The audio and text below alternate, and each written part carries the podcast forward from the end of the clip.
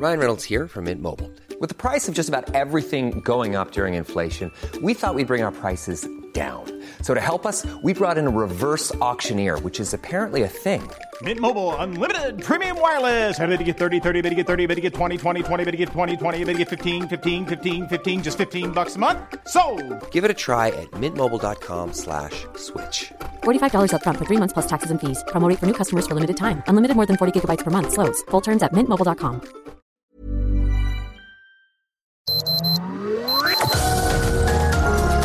Heraldo Media Group presenta Sergio Sarmiento y Lupita Juárez. Información veraz y oportuna con un toque personal y humano. Por El Heraldo Radio, donde la H suena y ahora también se escucha.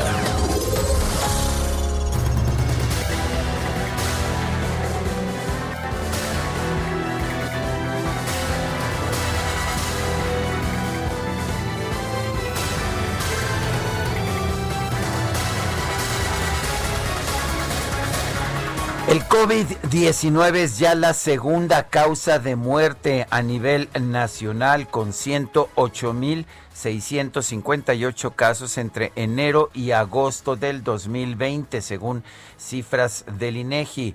Esto significa que está pues atrás todavía de las enfermedades del corazón, pero está arriba de la diabetes mellitus que ocupa el tercer lugar y de muchas otras enfermedades.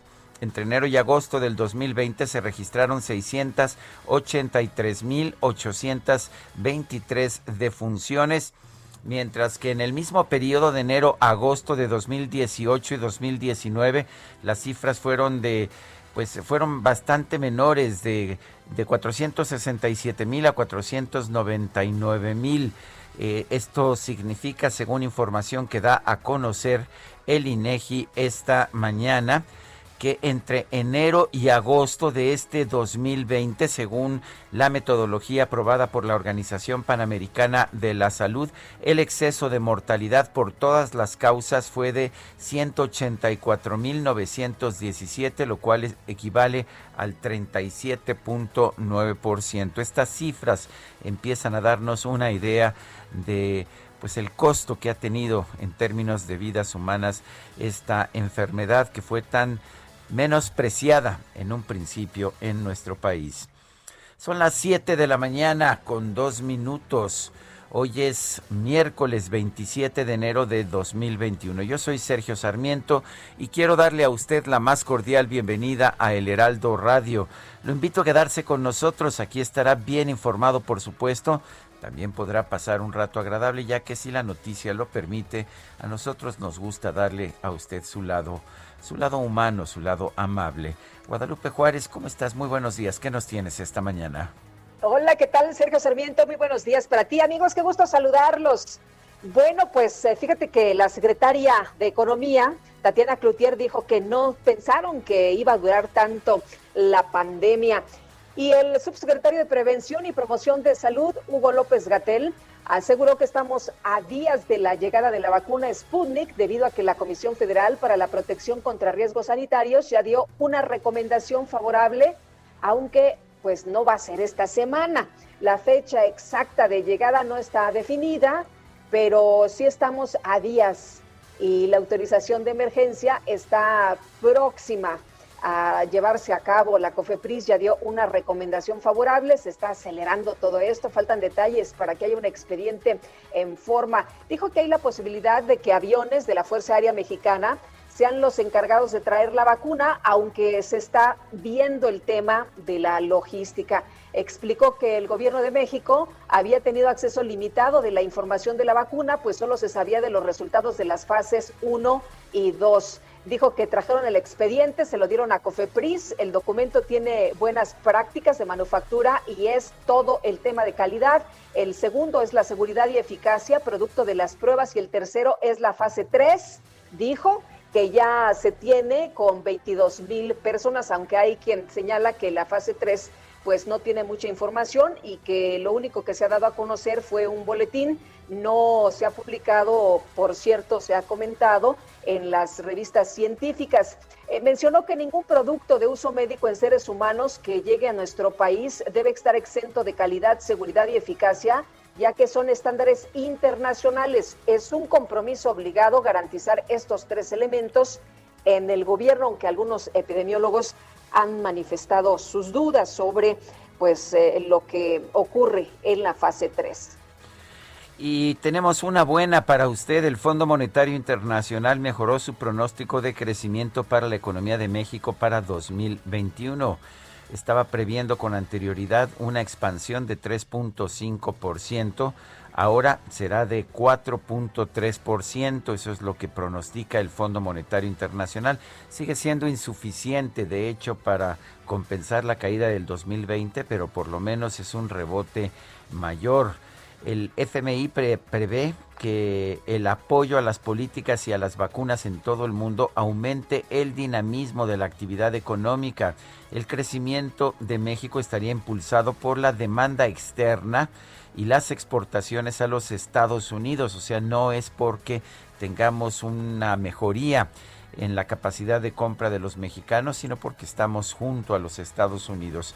También el organismo elevó su pronóstico para el país en 2022 de 2.3 a 2.5%, según el nuevo informe de perspectivas económicas globales que se divulgó este martes. Para el mundo, el FMI espera un crecimiento de 5.5% en este 2021, tres décimas más de lo que había anticipado hace tres meses. Son las 7 de la mañana con 6 minutos.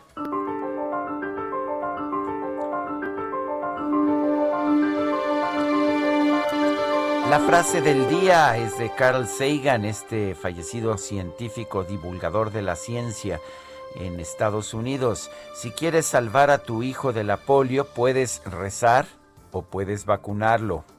Aplica la ciencia, ¿sí? Carl Sagan.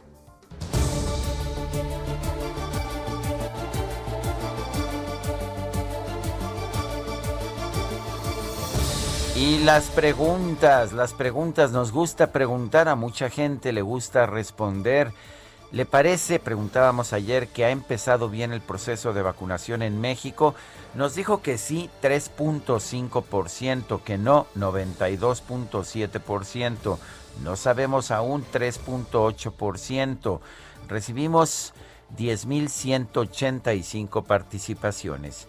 Y esta mañana ya coloqué en mi cuenta personal de Twitter arroba Sergio Sarmiento. La siguiente pregunta, ¿qué vacuna se aplicaría a usted? Pfizer, 84.5%, Sputnik 5, 4.5%, ninguna, 11.1%. En 30 minutos hemos recibido 1.437 votos. Tenemos todavía 23 horas y 30 minutos para que usted nos responda. Las destacadas del Heraldo de México. Y ya está con nosotros Itzel González con las destacadas. Itzel, muy buenos días.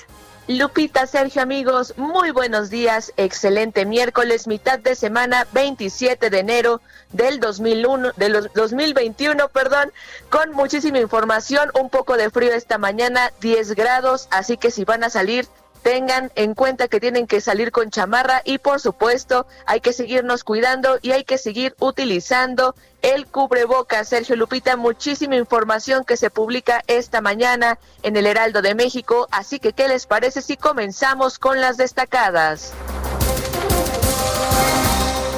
En primera plana, antes que la Organización Mundial de la Salud aplica la 4T vía Fast Track a Sputnik 5 la COFEPRIS analiza dar luz verde al reactivo ruso antes que organismos internacionales. País, oxígeno, delincuencia, mete la mano. El robo y venta del suministro, tema de seguridad nacional. Ubican a tres grupos. Ciudad de México, motor económico, reabren agencias de autos. Para impulsar la reactivación económica, los establecimientos se reincorporan al trabajo diario. Estados, elección en Chiapas. Prenden alerta tres municipios. localidades indígenas registran conflictos que pueden poner en riesgo los comicios. Retienen a tres trabajadores del INE. Orbe, Reino Unido, Premier reconoce su culpa. Boris Johnson dijo que es responsable de que su país haya superado los 100.000 muertos. Meta Super Bowl se tambalea aguacate. El invitado mexicano en el esperado domingo es golpeado por la pandemia. Y finalmente en mercados, deserción, dejan 42% escuelas privadas. La Asociación Nacional de Escuelas Particulares busca retomar clases presenciales en el mes de febrero. Sergio Lupita, amigos, hasta aquí las destacadas del Heraldo. Feliz miércoles. Muchas gracias, Itzel. Muy buenos días.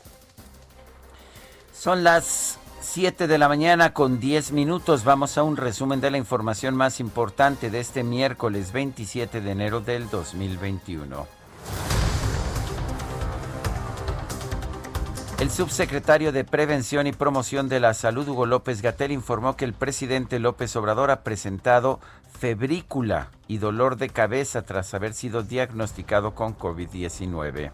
El presidente está evolucionando bien, lleva apenas eh, dos días desde que empezó con los síntomas eh, durante el fin de semana eh, y ha permanecido prácticamente igual en términos de sus síntomas, son síntomas mínimos. En su momento tuvo febrícula, es decir, temperatura corporal mayor a 37.3 grados centígrados y menor a 38 grados centígrados en la toma axilar y no tiene otros síntomas, no ha tenido al principio, entiendo, al domingo había tenido un poco de dolor de cabeza, eh, pero fuera de eso no ha tenido ningún otro síntoma.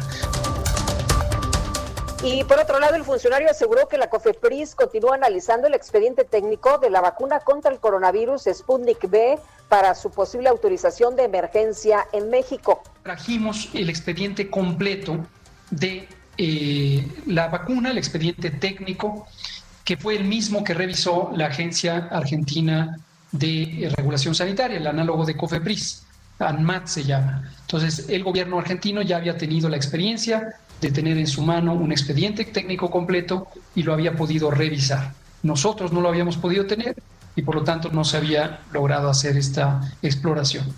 A mi vuelta a Argentina trajimos ese expediente, lo entregamos en COFEPRIS. COFEPRIS, actuando con la autonomía técnica que tiene y debe tener, empezó a eh, analizar el expediente. El doctor López Gatel dio a conocer que se realizó dos pruebas de COVID-19 y ambas salieron negativas. Sin embargo, afirmó que es conveniente que se mantenga en resguardo hasta el próximo viernes. Hoy, hoy me la hice, les comparto de una vez en tiempo real mis resultados. Tanto la prueba rápida como la PCR resultaron negativas. Yo en este momento, por ese eh, elemento diagnóstico, sé que tengo ya una probabilidad muy baja de estar contagiado. Sin embargo, y con esto termino, es conveniente que yo y cualquier persona en una situación como la mía, independientemente de quién haya sido el potencial eh, persona contagiante, permanezca todavía hasta el viernes en resguardo porque aún así la prueba podría estar negativa hoy y que todavía la aparición de síntomas revelara que existe infección.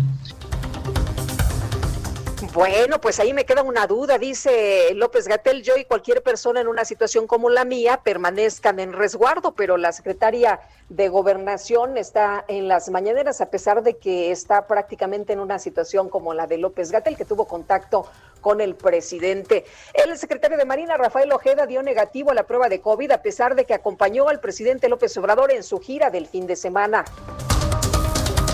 El gobernador de Nuevo León, Jaime Rodríguez Calderón, informó que dio negativo una prueba de COVID-19 que se realizó porque el fin de semana tuvo contacto con el presidente López Obrador. Y por otro lado, el gobernador Jaime Rodríguez informó que junto con la iniciativa privada del Estado integró un grupo coordinador para intentar adquirir vacunas contra el COVID-19. La Alianza Federalista exigió replantear la Estrategia Nacional de Vacunación contra el COVID-19. anunció que sus estados van a instalar comités de salud para que la adquisición de vacunas sea transparente, económica y segura. En su reporte diario, la Secretaría de Salud informó que en México ya hay 1.788.905 casos confirmados de coronavirus, así como 152.016 muertos. La dependencia también informó que hasta el momento en todo el país se han aplicado 652.319 vacunas contra el coronavirus. El PRI en la Cámara de Diputados exigió al gobierno federal supervisar la compraventa de contenedores de oxígeno medicinal y su recarga, esto para evitar sobreprecios y fraudes, así como para garantizar el abasto de este producto. La Alianza Nacional de Pequeños Comerciantes, la ANPEC, advirtió que en los últimos tres meses el precio de la venta, alquiler y recarga de tanques de oxígeno subió al triple. Y es una locura de verdad. Eh, la Cámara Nacional de la Industria de Restaurantes y Alimentos Condimentados, la Asociación Mexicana de Restaurantes y la Asociación de Directores de Cadenas Restauranteras pidieron al gobierno capitalino que permita la venta de alimentos en sitio, ya que el 40% de los establecimientos, pues simple y sencillamente no pueden atender al aire libre. El gobierno de la Ciudad de México informó que desde este lunes se reanudaron las actividades de los establecimientos mercantiles que comercializan automóviles. Y el gobierno de España informó que a partir del primero de febrero todos los viajeros provenientes de México deberán presentar una prueba de COVID-19 con resultado negativo. La farmacéutica Regeneron Farmac Regeneron Pharmaceuticals Inc. aseguró que su cóctel de anticuerpos es eficaz para prevenir el coronavirus en personas expuestas a casos activos.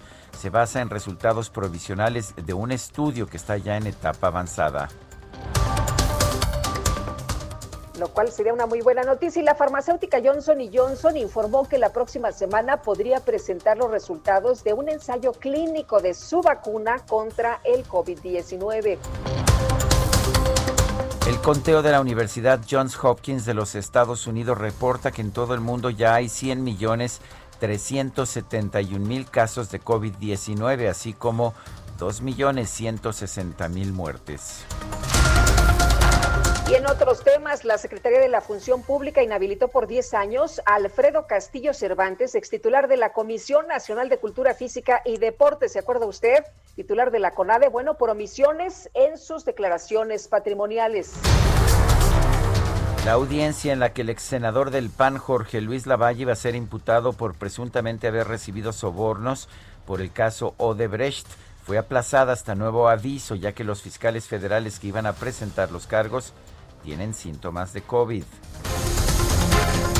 Una jueza federal de Miami indicó que aún no va a decidir sobre la posible extradición a México del exgobernador de Chihuahua, César Duarte, y aclaró que su determinación será entregada por escrito.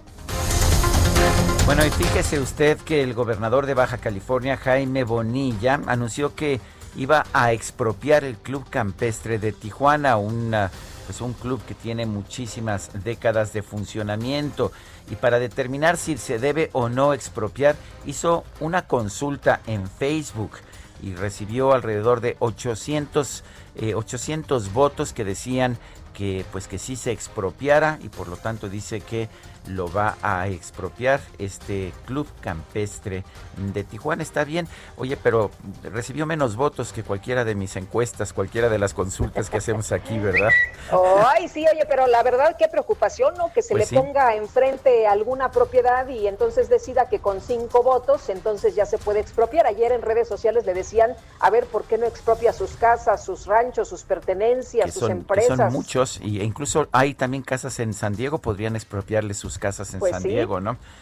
Bueno, así es. Eh, ¿Sabes qué? Es un mensaje muy malo para, para el derecho de propiedad de nuestro país y el gobernador pues te puede expropiar si así lo quiere. Parece que el problema es que el expresidente de, del Club Campestre es el alcalde de Tijuana, con el cual él tiene un pleito muy importante. Ah, ya entendí, ya entendí de qué se trata. No, hombre, no que los políticos eran distintos. Bueno, la Secretaría de Desarrollo Agrario, Territorial y Urbano informó que este fin de semana se iniciaron 32 obras del programa de mejoramiento urbano en los estados de Tabasco y Chiapas. La saxofonista María Elena Ríos denunció una falta de respuesta por parte de la Fiscalía General de Oaxaca, ya que no ha detenido a Juan Antonio N., hijo del exdiputado local Juan Antonio Vera Carrizal, presuntamente implicado en el ataque con ácido que sufrió en 2019. Esa es la justicia en nuestro país. Eres víctima y tienes que andar buscando y tienes que andar tú persiguiendo a los eh, pues implicados. Imagínate nada más. La Comisión Nacional de Honestidad y Justicia de Morena confirmó que el pasado 5 de enero recibió una nueva acusación por violación en contra del precandidato al gobierno de Guerrero Félix Salgado Macedonio. ¿Qué diría el presidente? Que es pura politiquería, ¿verdad? En fin, la bancada de Morena en el Senado anunció que en los primeros días de febrero va a presentar un paquete de iniciativas para reducir el financiamiento a los partidos políticos. Y el ex candidato presidencial Ricardo Anaya anunció que ya puso en marcha su recorrido por el país para escuchar los problemas de la población. El canciller Marcelo Ebrard informó que este martes sostuvo una conversación con Anthony Blinken, el nuevo secretario de Estado de la Unión Americana, para comenzar a trabajar en el mejoramiento de la relación bilateral. Una Corte Federal de los Estados Unidos bloqueó temporalmente la orden del presidente Joe Biden de frenar las deportaciones durante 100 días. Y el presidente Biden sostuvo una conversación telefónica con su homólogo ruso Vladimir Putin en la que expresó su preocupación por el arresto del líder opositor Alexei Navalny. Dicen que abordaron temas como el ciberespionaje. En la información de los deportes, el América venció 2-0 a FC Juárez con goles de Manuel Aguilera y Roger Martínez en el cierre de la jornada 3 del torneo Guardianes 2021. Y escuchaste ahí el grito de las águilas, cortesía de Javi. Son las 7 de la mañana con 21 minutos.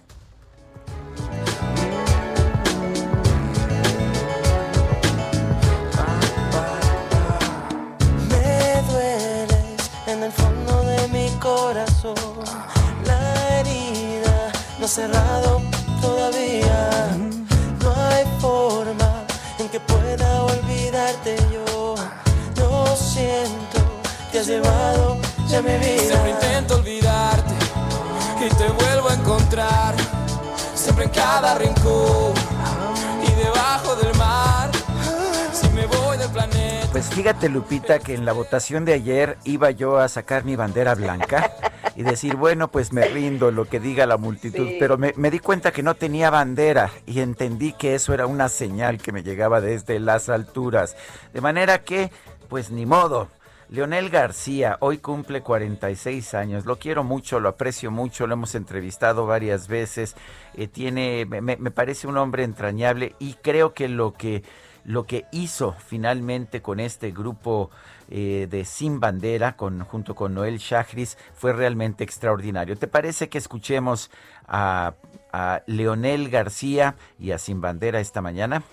Pues me parece extraordinario, Sergio. ¿Te acuerdas que había una vez en este mundo donde podías salir, disfrutar de conciertos, reunirte en un auditorio con 10 mil personas al mismo tiempo, Me sin acuerdo. medidas higiénicas? Bueno, pues nos tocó, nos tocó un concierto padrísimo de Sin Bandera en el auditorio que disfrutamos mucho y qué bueno que los escuchamos esta mañana. Un abrazo a Leonel. Los vamos a estar escuchando. También recuerdo que pues que nuestro amigo ya fallecido Carlos Aguirre era gran fan y que en una fiesta de cumpleaños de él, no sé si, si te acuerdes, pero estuvieron los sin bandera cuando pues todavía no eran tan conocidos, pero eh, aquí los vamos a estar Muy escuchando. talentosos, muy talentosos. Bueno, pues son las 7 de la mañana con 23 minutos, 7 con 23. Les recuerdo nuestro número de WhatsApp para que nos mande usted mensajes.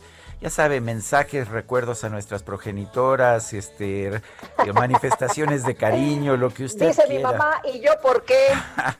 55 20 10 96 47. Re- repito, 55 20 10 96 47.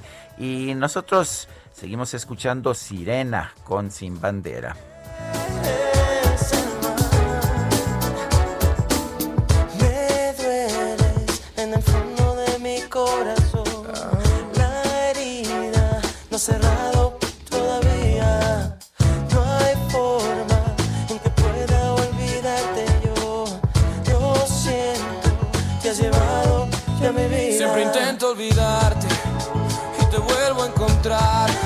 Siempre en cada rincón y debajo del mar.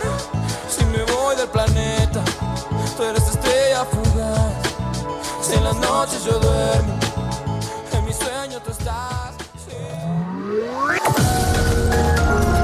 Sergio Sarmiento y Lupita Juárez quieren conocer tu opinión, tus comentarios o simplemente envía un saludo para ser más cálida esta mañana. Envía tus mensajes al WhatsApp 5520 109647. Heraldo Radio, la HCL se comparte, se ve y ahora también se escucha.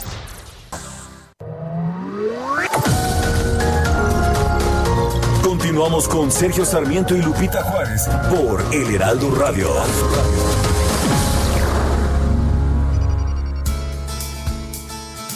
En México, cada 27 de enero se celebra el Día del Nutriólogo. La nutriología tomó importancia en el país a partir de 1935, gracias al doctor José Quintín Olascuaga Moncada, quien fue el gran impulsor de esta ciencia.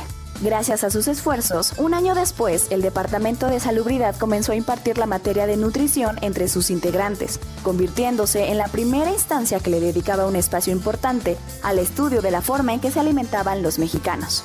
En el 2014, el Instituto Nacional de Estadística y Geografía reveló un déficit de especialistas en nutrición en México.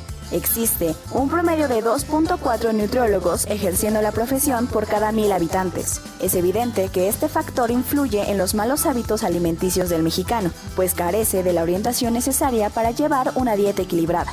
Cabe destacar que acudir al nutriólogo no simplemente es para acudir por una dieta saludable para bajar de peso. También cuando una parte emocional y psicológica provoca que se consuman alimentos en exceso o que se dejen de consumir.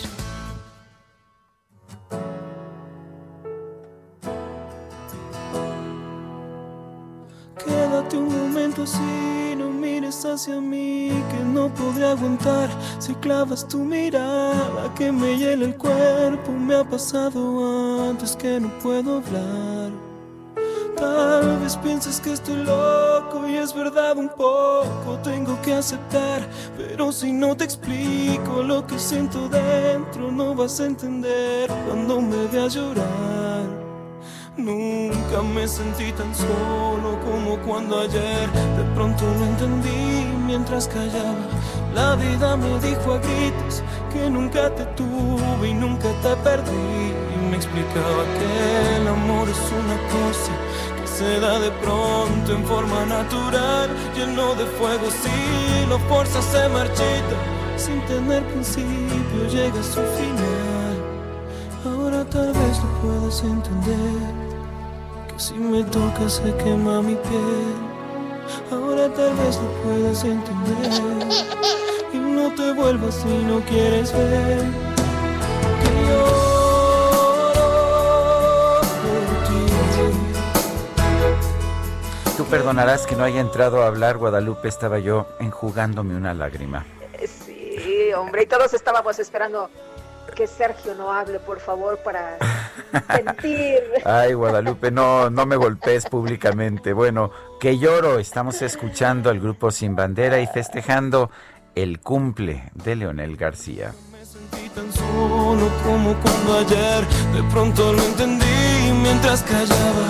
La vida me teníamos que cantar, teníamos que cantar este corito, mi querido Sergio. Muy bien. Oye, y, y, y Leonel este chavo, qué amoroso, ¿verdad? Es un hombre muy cariñoso, muy afable. Pues la verdad es que yo lo aprecio mucho, he tenido siempre en todos los contactos que he tenido con él, pues un, un, un momento realmente siempre entrañable. Y en fin, tenemos mensajes de nuestro público, Guadalupe. Fíjate que nos dice una persona al auditorio, soy Ángeles Martínez de Tlanepantla. ¿Saben si la vacuna de Moderna fue autorizada por Cofepris? Si el gobierno puede si el gobierno no puede comprar a los eh, particulares eh, que pueden los organismos y hospitales la podrán comercializar en México. Muchos saludos, es lo que, lo que nos comenta. Bueno, le quiero decir a usted que la vacuna contra COVID de la empresa Moderna por el momento no está autorizada en nuestro país, de acuerdo con lo que ha mencionado la, la COFEPRIS, y de hecho se acusó hace unos días que cualquier vacuna contra el coronavirus que esté a la venta a través de páginas de Internet, redes sociales, farmacias, hospitales o puntos de venta en México constituye un riesgo a la salud por ser de dudosa procedencia. En estos momentos está solamente el uso de emergencia aprobado. Nos dice Amy Shehoa, estoy confundida, por favor, ¿existen o no existen los resultados de la fase 3 de la Sputnik? La marea de información contradictoria no ayuda a mantener la objetividad y yo quiero la verdad. Saludos cariñosos. Aparentemente sí hay estudios de la fase 3, pero no se han publicado en revistas especializadas eh, que sean evaluadas por pares. Esa es la información que yo tengo sobre el tema. Excelente día para ustedes y todo el equipo de trabajo. Los saludos desde Tequisquiapan, Querétaro, y deseando que todos estén bien. Soy Patricia la de todos los días. Bueno, y alrededor de 200 mil dosis de la vacuna rusa Sputnik van a llegar la próxima semana a México, a pesar de que aún no tiene el aval de la Comisión Federal para la Protección contra Riesgos Sanitarios. Vamos a conversar con Javier Tello, él es médico cirujano y especialista en política de salud. Y Javier, pues déjame empezar con la pregunta que nos hacía una persona del público. ¿Es, ¿Existen estos estudios de fase 3 de, de esta vacuna? ¿Qué tal, Sergio? Buenos días. Eh, supuestamente sí, la, el, laboratorio Gamaleya está realizando, debería seguir realizando estudios de fase 3. Y digo debería porque los estudios de fase 3 implican un seguimiento a los pacientes durante varios meses. De hecho, todos los laboratorios que en este momento ya se encuentran surtiendo vacunas siguen todavía con sus poblaciones en, eh, eh, estos estudios. ¿Qué es lo que ocurre? Que uno está haciendo el estudio clínico ya con decenas de miles de, de voluntarios en el mundo y hace un corte en determinado momento. Por ejemplo, si yo comencé a vacunar a, estas personas y reúno una cantidad de voluntarios suficiente en tres o cuatro meses, entiendo que ya debí haber tenido algún resultado, porque la vacuna para eso es, para tener un resultado relativamente pronto. Entonces hago un corte de información con ellos y me pongo entonces a evaluar ese grupo de información específicamente, es donde se rompen los sellos de se crecía que tiene el estudio, por eso es doble ciego, tiene placebo para algunos y la otra mitad están recibiendo eh, vacuna. Y entonces saco yo los números y veo cómo, cómo me fue, ¿no? Si estos números son lo suficientemente alentadores, pues me, indica que puedo seguir adelante. Por cierto, eh, no en estudios de fase 3, pero en estudios de fases anteriores, por ejemplo, el laboratorio Merck desistió hace un par de días de seguir su vacuna porque no le estaba llevando a nada. O sea, su vacuna era mejor que nada, eh, perdón, no era mejor que aplicar un placebo, ¿no? Así funciona. Estos números eh, yo los puedo tener, pero no, no son suficientes para darme credibilidad, porque yo puedo decir lo que quiera o mis científicos pudieron haber hecho los cálculos que quiera. Por eso los tengo que poner en una revista científica de estas internacionales y que los vea el mundo. Entonces es donde me pueden calificar y decir, oye, qué bueno, este, bonitos números, pero te salieron mal, o, tu metodología no es la adecuada, o explícanos por qué ocurre esto, ¿sí? Eso es lo que le da seriedad a la ciencia, a la ciencia, Sergio. Entonces, ¿qué es lo que nosotros estaríamos esperando de la vacuna rusa? Que estuvieran, que se publicaran en una revista importante, en el New England Journal of Medicine, en The Lancet, en el British Medical Journal, y que todos los científicos del mundo los pudieran ver. Capaz que en dos semanas de la publicación de repente empiezan a, llover críticas o, o, por el contrario, se recibe excelentemente bien y adelante, ¿no? ¿Qué es lo que ha ocurrido con las otras vacunas que ya tienen esta autorización? Eh, eh, Javier, eh, una de las dudas que tiene nuestro auditorio es quién tiene que decidir si se autoriza o no la vacuna, porque hay, ya sabes, mucha información, incluso algunos legisladores dicen que la OMS no la ha autorizado, no la han autorizado agencias internacionales, que solamente se tiene una autorización de la vacuna rusa por una agencia de Argentina, que qué tan válido es esto. ¿cómo, ¿Cómo se le hace para probar efectivamente que una vacuna sirve y que no eh, va a ser, eh, pues, eh, no, no va a causar daño o, o, va a ser contraproducente o estas cuestiones secundarias a las que las personas les tienen miedo? Es una excelente pregunta, Lupita. Mira, te respondo de atrás para adelante para que, para que la gente esté tranquila. Primero que nada, la mayor parte de las vacunas, yo quiero pensar que todas las vacunas que se encuentran en este momento en fases eh, avanzadas de investigación son seguras, porque lo que tú pruebas en la fase 2 es precisamente la, la seguridad. Oye, esto no está causando algo. Ojo, si vas a tener algún problema a muy largo plazo, cosas que no se supieran, evidentemente nadie lo va a saber ahora, pero eso es basado en la estadística y en la ciencia lo que tú tomas el riesgo. Entonces, quiero que la gente tenga la seguridad de que lo primero que ocurre es que la sustancia puede ser segura con muchísima probabilidad. Lo que ocurre es que no sabemos qué tan eficaz sea. Y si te soy honesto, a mí, a, mí sí me preocupa que me inyecten una vacuna que sé que no me va a pasar nada, pero que exactamente sea lo que ocurra, que no me funcione para nada. Ahora, eh, ¿quién, ¿Quién debería de autorizarlo? Eh, las agencias de regulación internacionales funcionan de una manera relativamente paralela. Unos tienen un poco más de discrecionalidad que en otros. Entonces, a veces la Agencia Europea de Medicamentos aprueba cosas antes que la FDA de los Estados Unidos o la FDA antes que la agencia europea. Un ejemplo lo vimos en la vacuna de Oxford de AstraZeneca, que fue aprobada primero que nada en Gran Bretaña y seguramente porque eso en Gran Bretaña. Hay que recordar que la, que la agencia europea ya no tiene que ver con Gran Bretaña, ya, ya, ya, ya Gran Bretaña es esa parte, ¿no? Entonces ellos la aprobaron primero y lo que dijo la agencia europea es, señores, muchas gracias, a mí denme más información y les apruebo su vacuna de AstraZeneca y dos semanas después la estaban aprobando, ¿sí? Entonces tú normalmente ves que estos, eh, estas agencias regulatorias grandes mueven eh, la opinión del resto de los países. Sobre todo, y esto es lo más importante, cuando tú tienes una agencia regulatoria como COFEPRIS que, bueno, había trabajado bastante bien, realmente eh, era un referente a nivel internacional hasta hace dos años aproximadamente, y eh, lo que hacemos cuando no tenemos una evidencia nosotros pues, no, no, nunca hemos tenido vacuna. En cambio, en Estados Unidos, por ejemplo, tienen fabricantes americanos y metodologías y todo. Pues sencillamente dices, oye, déjame ver cómo lo aprobaste y a ver si eso nos hace sentido a nosotros. Eso es, por, por ejemplo, ¿por qué tenemos la vacuna de Pfizer y BioNTech aprobada para eh, uso de emergencia? Porque vimos que la FDA lo tenía. Entonces, teniendo el, el, el de la FDA, lo sabíamos, ellos nomás se tardaron un par de días más o algo así por, por cuestión de trámite, pero, pero en COFEPRIS dijimos, bueno, adelante, si los norteamericanos la van a, van a aprobar, no tiene ningún problema. Lo misma cosa ocurrió para que le diéramos la autorización de uso de emergencia a la de AstraZeneca, porque vimos que, la, que le había dado la autorización la agencia de Gran Bretaña. No digo que en COFEPRIS no tengamos gente capaz, pero la experiencia con vacunas inéditas nos dice que nos tenemos que apoyar en las agencias más grandes. Entonces, ¿sería realmente deseable que algún organismo internacional diera una opinión abierta sobre la vacuna de, de Gamaleya, la Sputnik B?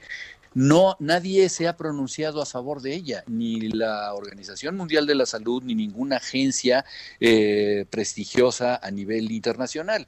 Y vaya, a título de, análisis, puedo decir que no conocemos cuáles son estos criterios que llevaron a la agencia argentina a aprobarla. Sabemos que fueron pláticas con oficiales del gobierno ruso, sabemos que misteriosamente las autoridades sanitarias se pelearon casi queriendo extorsionar a Pfizer, una historia así muy rara eh, de, estas comerciales entre autoridades sanitarias argentinas y otras, solamente para poderle dar entrada a Pfizer. Entonces sí perdón, pero no deja de levantar cejas que no estemos viendo los eh, el expediente públicamente o por lo eh, y, evidentemente que no estén los estudios adecuados publicados en revistas científicas. Bueno, el, ah, se ha dicho, ya el, ya el presidente López Obrador eh, llegó a un acuerdo con Vladimir Putin de Rusia para traer 24 millones de vacunas. ¿Qué tipo de presión le pone esto a COFEPRIS para aprobar esta vacuna? Mira, y, yo quiero ser muy claro, eh, Sergio. Los expertos del Comité de Moléculas Nuevas hasta, hasta hace dos años eran gente muy capaz. Eh, hoy debo decirte que, desconozco exactamente eh, en qué estén pensando, qué, pero yo quiero apostar a que nuestros integrantes del Comité de Nuevas Moléculas de COFEPRIS son gente eh, científicos que piensa de manera independiente y que no van a dejarse presionar por una cuestión política o una orden que viene de arriba.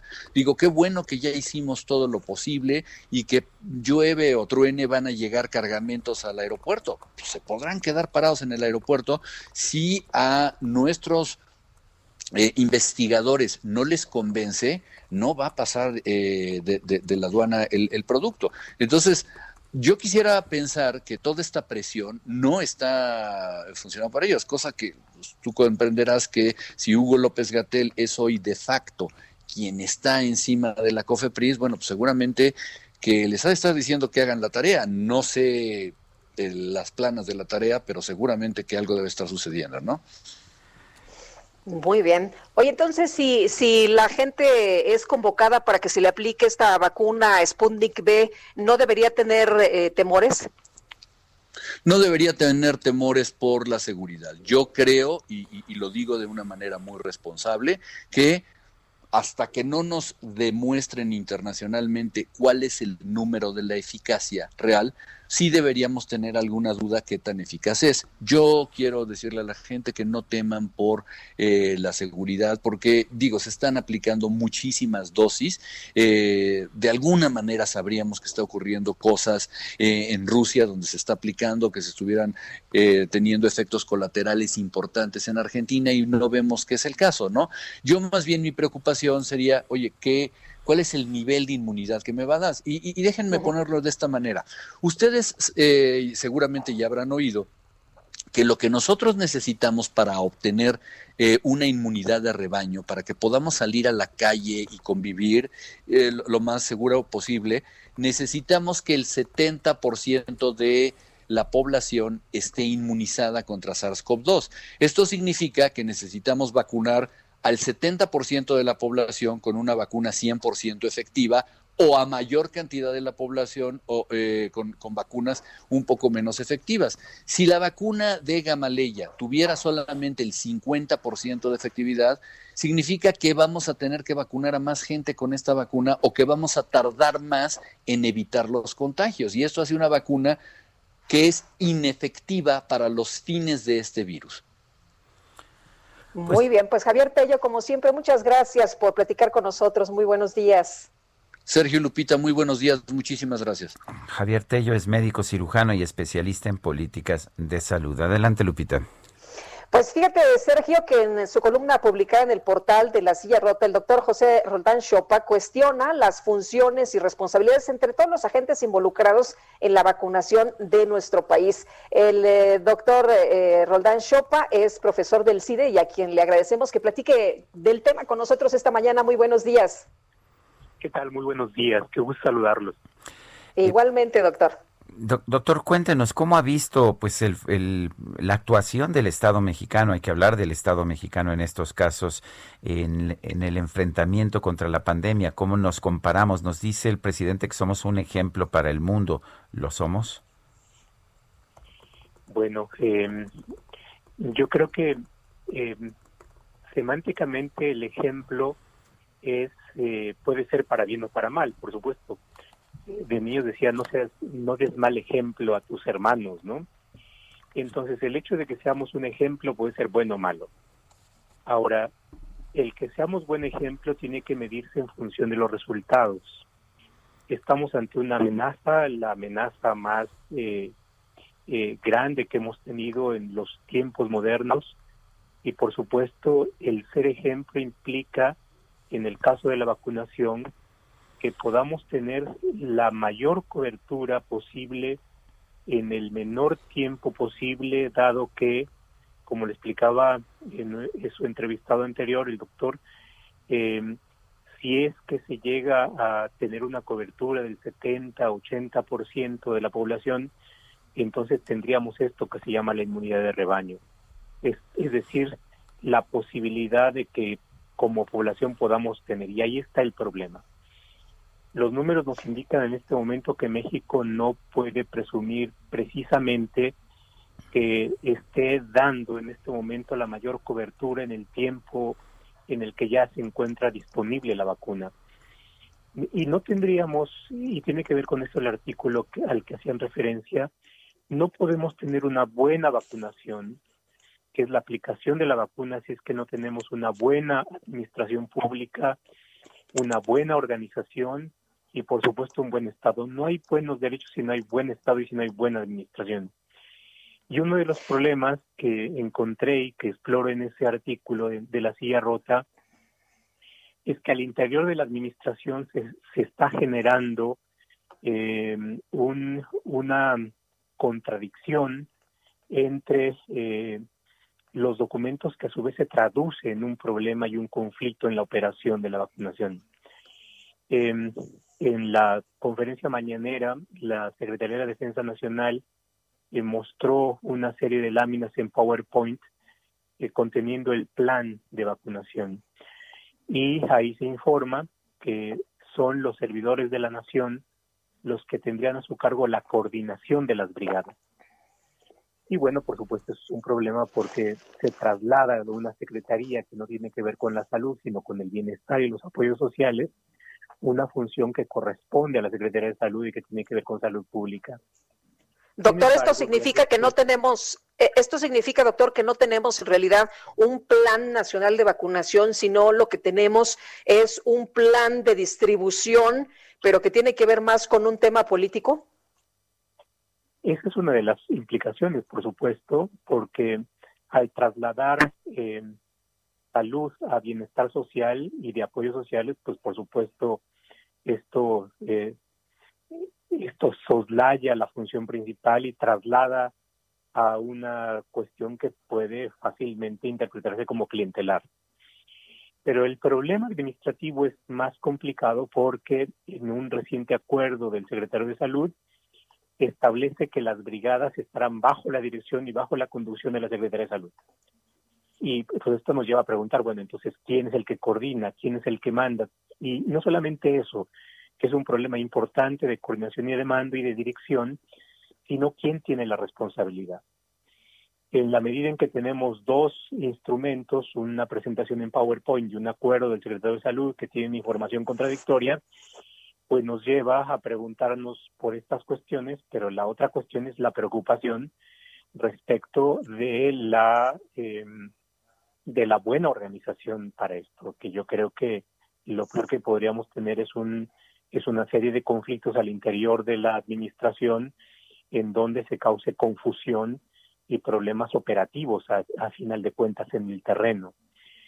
Em, de información que nos llega por uno o por otro lado, de cómo están operando las, las brigadas, em, refleja esto, em, que en ocasiones eh, el personal de salud se siente desplazado y eh, con la presencia de personal que no tiene capacidades, ni conocimiento, ni técnica, ni formación para aplicar vacunas, pero sin embargo quiere dirigir. Y esto pues eh, a veces se, se, traduce en el desplazamiento del, del, personal de la Secretaría de Bienestar, pero también por otro lado la presencia y, la, y, la, y, y el activismo de los servidores de la nación en las llamadas telefónicas, en eh, eh, acciones con el fin de coordinar y que eh, crean conflicto y crean tensiones en los... Y bueno, a final de cuentas esto eh, tiene como resultado que no hay eficiencia en la vacunación. La vacunación va lenta, hay un...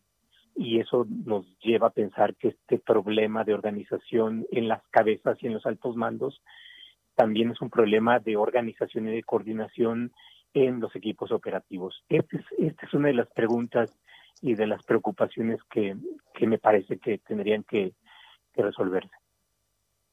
Bueno, o sea que, que esta idea de entregarle a un grupo político, eh, como servidores de la nación, el control o la coordinación, según lo que estamos viendo, eh, sería una mala decisión del Estado mexicano. Creo que es una mala decisión eh, por varias razones. Uno, por lo que ustedes comentan, que es fácilmente politizable y, creo que algo que no debiera politizarse es eh, una cuestión tan delicada en un momento tan delicado como es la vacunación y la atención a la población. La otra cuestión que es eh, que, que, me parece que puede ser contraproducente para el propio gobierno es la ineficiencia. La, y, y la ineficiencia la vamos a ver en qué tan rápido se lleva a cabo la distribución de las vacunas, qué tan rápida se lleva sí. la vacunación. Eh, los reportes que nos llegan son de siete mil personas, eh, cinco mil vacunaciones, pues, pues sí, digamos, es, ante la magnitud del problema es realmente sí. muy poco. ¿no? Muy bien, eh, profesor José Roldán Chopa, gracias por conversar con nosotros esta mañana. Pues muchísimas gracias a ustedes y que tengan muy buen día. Cuídense mucho. Gracias, doctor. Buen día. Nuestro número para WhatsApp 55 20 10 96 47. Regresamos. Sergio Sarmiento y Lupita Juárez quieren conocer tu opinión, tus comentarios o simplemente envía un saludo para ser más cálida esta mañana. Envía tus mensajes al WhatsApp 5520 1096 47. Heraldo Radio.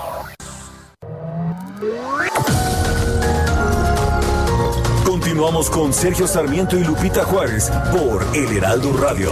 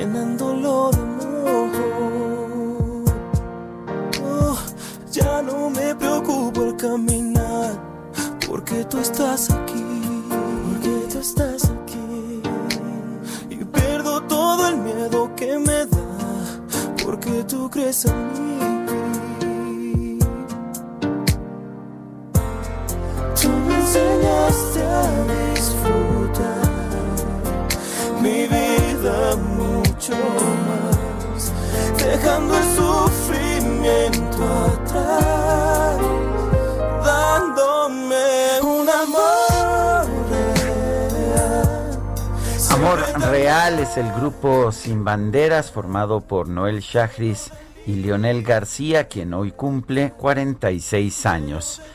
Nos estamos escuchando precisamente para festejar a este gran favorito nuestro, Leonel García.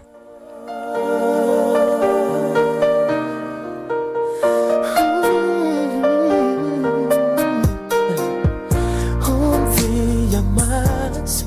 Tenemos mensajes de nuestro público. Sí, ya dejen de bailar de cachetito, ¿eh? Sí. Bueno, entonces nos retiramos un poquito. ¿Qué te parece? Sí, Como, sana como distancia. 3 milímetros. Sana distancia. Oye, nos dice una persona de Querétaro, Rodolfo Contreras, productivo miércoles, aún con la dudosa vacuna Sputnik B, el plan de vacunación se ve con pocas probabilidades de éxito. Pues es lo que nos han mencionado algunos analistas y especialistas. Bueno, y dice Jorge Stil, excelente día, Sergio y Lupita, un placer escucharlos. Abrazos. Y Y vámonos con Alan Rodríguez desde la alcaldía Álvaro Obregón. Alan, ¿qué tal? Muy buenos días. Hola, ¿qué tal Sergio Lupita? Muy buenos días. Nos encontramos en estos momentos en la colonia Minas de Cristo, en el centro de salud que se encuentra sobre la calle Río Becerra. Desde el pasado lunes, este lugar fue habilitado como un centro de recarga para tanques de oxígeno. Esto para toda la población de la zona que en estos momentos lamentablemente tiene algún familiar que presente complicaciones por el contagio de COVID-19. Afortunadamente, esta mañana hay muy pocas personas, por lo cual eh, se hace la invitación a que asistan las personas que necesitan de llenar un tanque de oxígeno. Los requisitos son únicamente dos credenciales de lector, las de la persona que se encuentra enferma y el familiar que viene a recoger el tanque, así como la prueba positiva de COVID-19. Ya con esto pueden hacer uso de uno de los 50 eh, pues tanques de oxígeno que tienen para recarga y este servicio es completamente gratuito. Por lo pronto, Sergio Lupita es el reporte que tenemos. Alan, muchas gracias, muy buenos días. Excelente, igualmente. Y vamos ahora con Augusto Atempa. Adelante, Augusto. Al sur de la ciudad, precisamente en el Instituto Nacional de Enfermedades Respiratorias, el cual pues ya no tiene saturación, ya no tiene, perdón, capacidad, ya está totalmente saturado y se han colocado unas mantas con las frases hospital sin disponibilidad. Aquellas personas que padecen el COVID y que buscan una cama en este hospital son enviados a otro nosocomio y esto inicia un peregrinar bastante largo. Quienes sí entran y salen, pues son las camionetas funerarias. Llevamos cerca de 40 minutos en este punto y hemos visto entrar a dos camionetas funerarias para recoger cadáveres de este punto. Y el INER es uno de los hospitales con mayor capacidad hospitalaria para atender a pacientes por COVID y en estos momentos se encuentra llenos y es lo que nos refleja la realidad de lo que está pasando en nuestro país. Imagínense cómo están los más pequeños. Sergio Lupita, mi reporte. Bueno, pues muchas gracias, Augusto. Seguimos pendientes. Claro que sí, muy buenos días. Y bueno, de acuerdo con el INEGI, tenemos en México más muertes por COVID que por otras enfermedades o por otras causas, la diabetes, el cáncer o la violencia. Vamos a platicar con Edgar Bielma, él es director general de Estadísticas Sociodemográficas del INEGI. Gracias por conversar con nosotros esta mañana. Buenos días.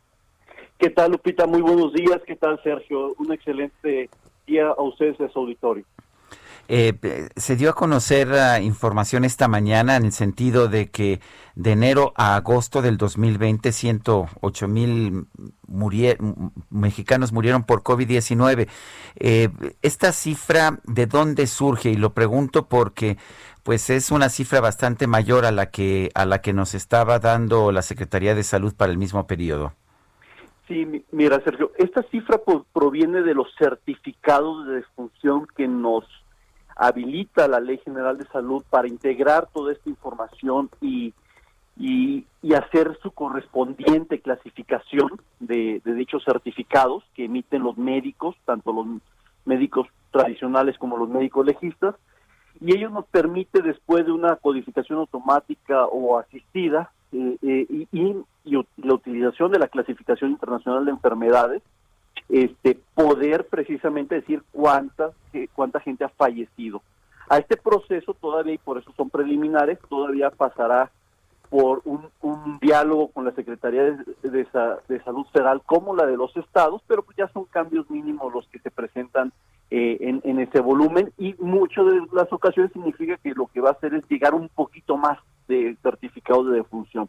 Eso se traduciría en estos 683.823 defunciones que estamos reportando de enero a agosto, destacando, como decía Lupita, eh, el COVID-19 como la segunda causa de muerte. Y, no y solo fue la segunda porque se dio un fenómeno que tampoco nunca se había dado en la historia de México, que es que las defunciones por enfermedades al corazón se disparó también de manera importante, lo mismo que la diabetes mellitus. Eso, eso es bien importante que tengan el contexto. Adelante, Sergio. Sí, a ver, entonces se disparan también corazón y diabetes mellitus, pero ¿tiene esto algo que ver con el COVID o fue una coincidencia? Porque se dispara muchísimo. Sí, e, es parte de lo que hemos estado dialogando con la Secretaría de Salud, porque, a ver, hay, hay elementos que eran naturales, que era, eh, este, la gente al estar saturados los hospitales, pues no puede ir a atenderse, pero no solamente esa hipótesis, sino también la misma gente tal, está padeciendo una enfermedad del corazón, pero no quiere ir a infectarse al, al hospital, entonces no va y le sucede ese evento en su en, su casa. Entonces están los que los que fueron, pero no no fueron atendidos porque no había espacios. Están los que no fueron porque sentían que, que se iban a infectar de COVID y murieron en sus casas. Y puede existir también una hipótesis por ahí de algún médico que como, como no les hizo prueba a, esa persona realmente que murió, solo vio sus antecedentes clínicos que decía que venía padeciendo de, de, enfermedades al corazón, pues le puso, murió de un infarto, pero este no sabemos si esa persona le pudo haber dado COVID y, y, siendo un, teniendo un antecedente de enfermedad al corazón, pues haya, haya muerto, ¿no? Entonces, Todas esas hipótesis, pues tarde o temprano se tendrán que ir clarificando, pero la, la, la, primaria son las, son, las dos, los dos primeros ejemplos que di, ¿no? Eh, simplemente o, no atención o eh, no haber ido a, un hospital. Ahora, Edgar, en el caso de, los eh, homicidios, eh, pudiéramos pensar que los homicidios matan más a los mexicanos, pero en esta ocasión llama mucho la atención esto que, que explicas, ¿no? De, de las enfermedades del corazón en primer lugar y de COVID en segundo. Sí, no, no, sin dudas. no, no, la, la, siempre, siempre enfermedades al corazón han estado a la cabeza de las muertes en nuestro país, siempre y de manera muy natural, lo acabamos de ver con el censo, estamos envejeciendo, pasamos de una edad mediana de, 26 a, 29 años y por tanto cada vez va a ser más frecuente esto, tanto enfermedades del corazón como diabetes y tumores malignos. Eso ya por definición en nuestro nuestra historia eh, este, más reciente se, van a posicionar este, estas causas de muerte. El homicidio comúnmente se había posicionado como la, la octava causa de muerte, eh, la, quinta o sexta en varones, eh, que es donde más se da esta prevalencia, pero, pero sin duda las enfermedades al, corazón ha sido tradicionalmente el primer lugar. Adelante. Pues aparte de todo, nos estamos haciendo viejitos. Además, además, sí. Eh, sobre todo en el Valle de México, esto aclaro. Formalmente sí, el Valle de México es una población envejecida con una edad mediana de 35 años. El exceso de mortalidad, ¿cómo estamos? O sea, ¿cuántas muertes más tuvimos en este periodo de enero a agosto del 2020 de las que habríamos tenido de ser las cosas normales? Sí, mira, estamos detectando 184 184 mil casos de exceso de mortalidad que no, es decir, se venía registrando un comportamiento de 467 mil, 480 mil, 499 mil y de pronto ahora tenemos un incremento significativo de 184 mil casos eh, respecto al año anterior. Es decir, sí, es, sí llama mucho la atención este crecimiento. Es, es casi 38% más de lo, de lo habitual, ¿no? Así es, así es, es, es un crecimiento de esa magnitud y más de 45% en el caso de COVID respecto a lo que se reportaba en su momento, que era, eso quiero también aclararlo, era todo lo que se reporta diariamente corresponde a, este, por parte de las autoridades federales, corresponde a muertes en hospitales. Eso es muy, muy importante. Eh, ya lo había alertado casi desde el inicio de la pandemia. Tengan mucho cuidado a todo mundo, por cierto, tanto al sector salud como, como medios, tengan mucho cuidado porque de manera natural en nuestro país el 55% no muere en un hospital sino en sus casas o en la calle. Y en este caso particular seguramente morirán más, de hecho, por 58%. Entonces, eso es muy, muy importante que lo que se anuncia todos los días corresponde a muertes en hospitales. Lo que estamos ofreciendo el día de hoy es muertes en hospitales, en, en, en sus casas o en la calle. Pues interesante porque nunca nos han advertido que las cifras que se, que se dan a conocer uh, normalmente son a más de muertes en hospitales. Entonces, esto ya incluye todo, incluso Así es, así es. Así es, es correcto. Eso también de, alguna forma nos explica por qué son muchas más las muertes que ustedes están registrando que las que registra la Secretaría de Salud. Es correcto, es correcto, y por eso ellos mismos pues estaban muy al pendientes de, de los resultados que fuéramos a, a, generar. Hemos tenido muchas conversaciones desde el mes de marzo. Este, tenemos un grupo interdisciplinario de, de la Secretaría de Salud, el IMSS, RENAPO, CONAPO, Instituto Nacional de Salud Pública, este, ISTE, eh, entre otras instituciones, donde precisamente estamos analizando todo este fenómeno. Muy bien, pues muchas gracias Edgar por platicar con nosotros, por darnos este panorama y estas eh, cifras, estos datos importantes. Buenos días. Muy buenos días, Sergio Lupita, y que, tengan muy buen día también su auditorio. Hasta luego. Gracias. Hasta luego, Edgar Bielma Orozco, es director general de Estadísticas Sociodemográficas del INEGI. Son las 8 con 12. El Químico Guerra con Sergio Sarmiento y Lupita Juárez. Guerra, ¿cómo estás? Buenos días. ¿Qué nos tienes esta mañana? Ya me dabas un adelanto ayer, pero muy preocupante la información que traes. Adelante. Hola. Químico, lo perdimos. lo perdimos, pero nos mandó ayer unas imágenes eh, impresionantes, eh, Sergio, el químico Luis Manuel Guerra, y nos decía, eh, mi comentario para mañana es un nuevo estudio alarmante de la NASA y nos compartía pues algunos glaciares. Efectivamente. Bueno, vamos a ver si podemos recuperar al químico Guerra. Eh, estoy casi seguro de que lo había yo escuchado allá, pero bueno, vamos a vamos vamos con otros temas. Ah, no, ya tenemos al químico Guerra. Adelante, químico. ¿Qué tal, Sergio Lupita? Pues fíjense que hay un estudio revelador que acaba de ser publicado el día de ayer en eh, la revista Science, esta gran revista, digamos, arbitrada de conocimiento científico. Tiene una sección que se llama Science Advances y ahí se publica un estudio de la NASA que recoge la información de los últimos cuatro años que han estado revisando exactamente la velocidad con la que están entrando cantidades de agua dulce por el deshielo debido al calentamiento global al mar. Se calcula ahora, Sergio y Lupita, que están entrando al mar 1.2 trillones de toneladas de agua dulce por año. Imagínense, son eh, 1.2 millones de millones de toneladas de agua dulce debido precisamente al deshielo que está sucediendo a una velocidad mayor que lo que se sospechaba. William eh, Colgan, experto en hielo del Consejo eh, Geológico, el Geological Survey de los Estados Unidos, experto en Dinamarca y Groenlandia, establece que los 74 mayores glaciares están siendo seriamente debilitados por un fenómeno que no se había incluido, en los modelos que hasta ahora nos han dicho cómo va a suceder el aumento en el nivel de los océanos.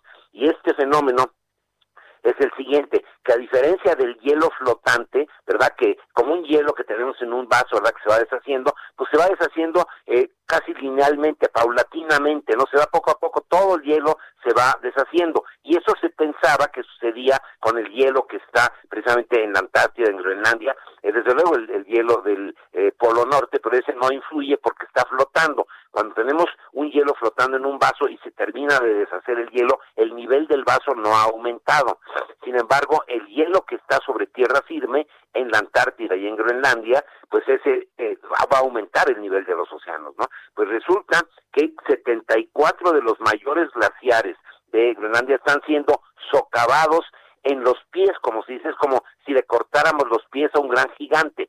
No va a suceder que este, esta gran masa de hielo se vaya deshaciendo paulatinamente en una forma eh, uniforme, por decirlo así, sino que se le está cortando en la salida del glaciar hacia el mar, se está socavando por debajo eh, la, la, estructura de este glaciar y de repente, fíjense, Sergio Lupita, puede suceder que al quitarle el sustento, los pies, digamos, al glaciar, que es cuando llega al océano, se, al, al eh, derretirse esto, se desprenda de pronto, en un instante, pueden ser en el lapso de unas semanas, de unos meses, enormísimas cantidades de hielo que se van a deslizar hacia el océano. Por lo tanto, se tuvieron que revisar los pronósticos de aumento del nivel de los océanos por un factor de dos, o sea, va a ser al doble la velocidad con la que van a aumentar los océanos y la altura que van a alcanzar.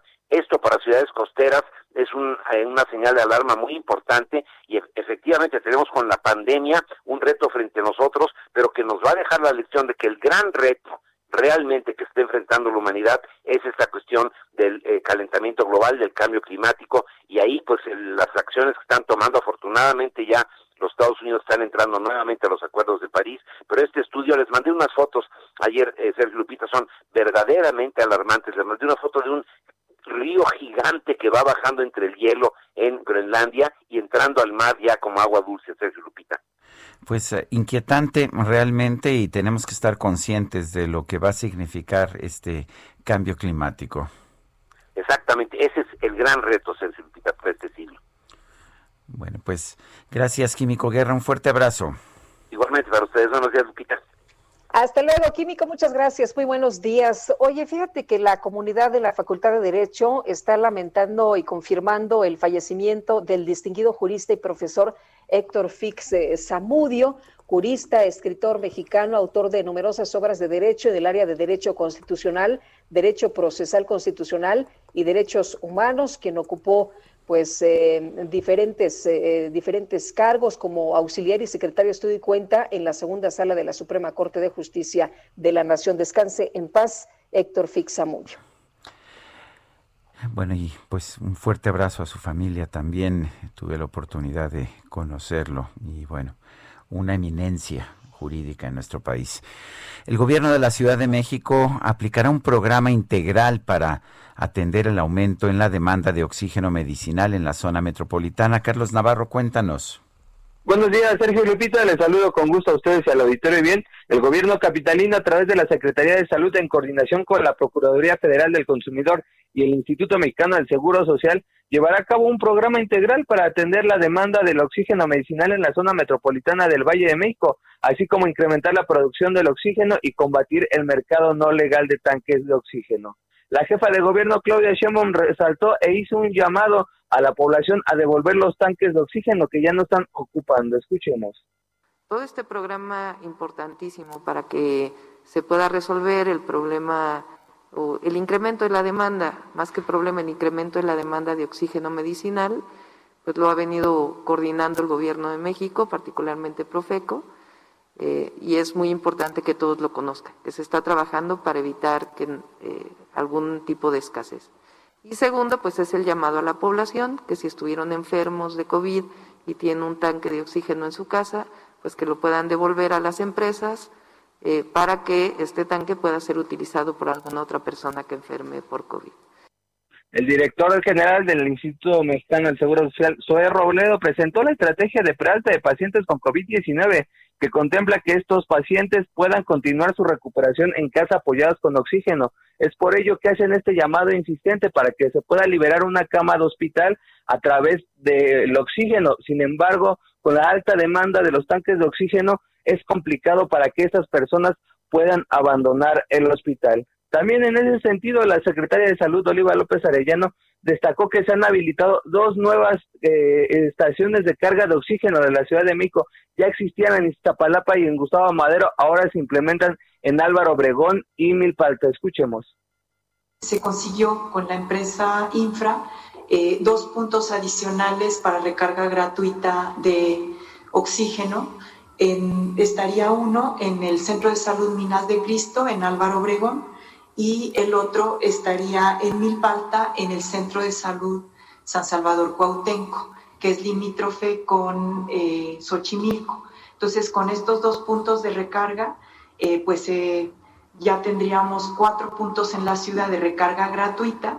También se incrementa eh, el horario, sería de 9 a 6 de la tarde, y en cada uno de los puntos 40 cargas. Estarían estas camionetas en estos puntos que ya comentaba la Secretaría de Salud, se van a comenzar a repartir los turnos a partir de las 8 de la mañana, así es que si alguien vive por el, Centro de Salud Minas de Cristo en Álvaro Obregón y requiere oxígeno, puede acudir ahí, o en Milpalta, en San Salvador, Cuauhtémoc, es a partir de las 8 que se empiezan a repartir estos 40 turnos de recarga. Y por último, comentarles que el Procurador Federal del Consumidor, Ricardo Sheffield, hizo un llamado a la población a ignorar este mercado negro que se ha estado gestando en las redes sociales, donde se ha dado cuenta de que hay muchos fraudes para personas que buscan adquirir un tanque de oxígeno medicinal. Se han dado de baja alrededor de 100 páginas que promovían la venta de este oxígeno y 700 perfiles estos que incitaban a la venta, que sin embargo eran fraudes. Se contempla que esta semana se estén dando de baja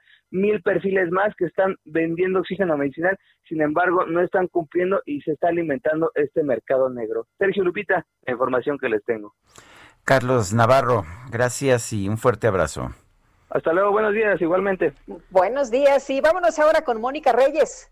¿Qué tal? Gracias, Sergio amigos, como siempre es un gusto saludarlos esta mañana, mitad de semana, ya es miércoles y bueno, pues el miércoles nos toca platicar acerca de un tratamiento que nos va a ayudar a nutrir nuestro organismo para que se refleje en el exterior, en nuestra piel. Pausazo, muy buenos días. Platícanos al respecto, por favor. Hola, mi Moni. Pues todos queremos lucir súper jóvenes y vernos como quinceañeros y sentirnos como quinceañeros. Pues yo les traigo la solución porque llegó a México el tratamiento que es un rejuvenecimiento celular suizo. Es un tratamiento suizo antivejez. ¿Y qué nos va a hacer? Que pues todo nuestro organismo se rejuvenezca de adentro hacia afuera con una potente bomba de antioxidantes para que nosotros tengamos mucha más energía, mucha más fuerza, que todos nuestros músculos funcionen al 100%, nuestra sangre esté más limpia. O sea, todo, todo, todo mi moni va a mejorar. Y si usted marca al 800 230 mil 800 mil se los voy a regalar, mi moni. Estoy echando la casa por la ventana. Mm. Quiero que todos se sientan y se vean espectaculares. Así que marquen en este momento al 800 mil para que se lleve este tratamiento de rejuvenecimiento celular, que es suizo, que ya está en México, que está rompiendo esquemas, mi moni. Solamente va a pagar los gastos de manejo y envío. Así que llame al 800 mil porque es momento de lucir 10 años más joven, decirle bye bye a las arrugas, bye bye a las manchas y lucir como quinceañera, mi Moni. 800 mil tratamiento se va gratis, solamente tiene que pagar los gastos de manejo y envío. ¿Cómo ves, Moni? Muy bien, qué mejor promoción, queridos amigos que nos están sintonizando, que esta. Nada más marquen, pidan el producto, pagan los gastos de envío y llega totalmente gratis y usted haga la prueba. Se va a sentir bien, se va a ver al espejo y wow, le van a decir, oye, ¿qué te hiciste? Y entonces ya se puede recomendar el tratamiento. 800 mil. Muchas gracias, Pao. Gracias a ti, mi Moni. Continuamos, Sergio Lupita, gracias. Gracias a Mónica Reyes. Son las 8 de la mañana con 24 minutos. Le recuerdo nuestro número para WhatsApp. Puede ser mensajes de texto o mensajes de voz 55 20 10 96 47. Puede usted seguirnos también en Twitter, ya sea en arroba heraldo de México o en el en la cuenta de este programa arroba Sergio y Lupita. Regresamos en un momento más. Estamos en el Heraldo Radio. lleno de dar. Eres tú quien sabe bien lo que es amar.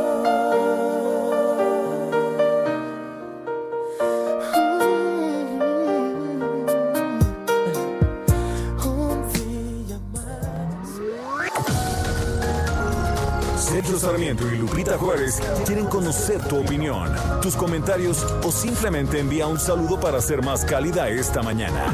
Envía tus mensajes al WhatsApp 5520 109647. Heraldo Radio, la HCL se comparte, se ve y ahora también se escucha.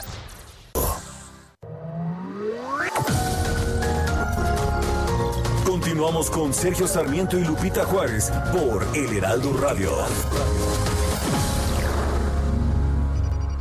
Amigos del Heraldo Radio, llegó la preventa de Semana Santa a Hoteles Riu, con 20% de descuento adicional en las mejores playas de México, con los más elevados estándares de seguridad sanitaria en todos los hoteles. Solo ingresa a riu.com, selecciona el hotel y reserva hasta el 30 de enero con 20% de descuento adicional. Ahorra con el traslado gratuito y además, tu reserva incluye completamente gratis seguro médico de viaje. No te quedes sin lugar. Reserva hoy mismo en riu.com y esta Semana Santa disfruta unas vacaciones con el mejor todo incluido en Hoteles Riu. Continuamos.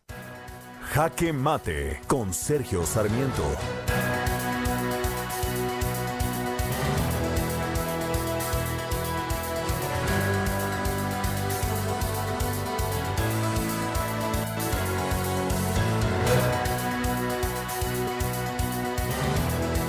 Dicen que para vencer un mal primero hay que conocerlo.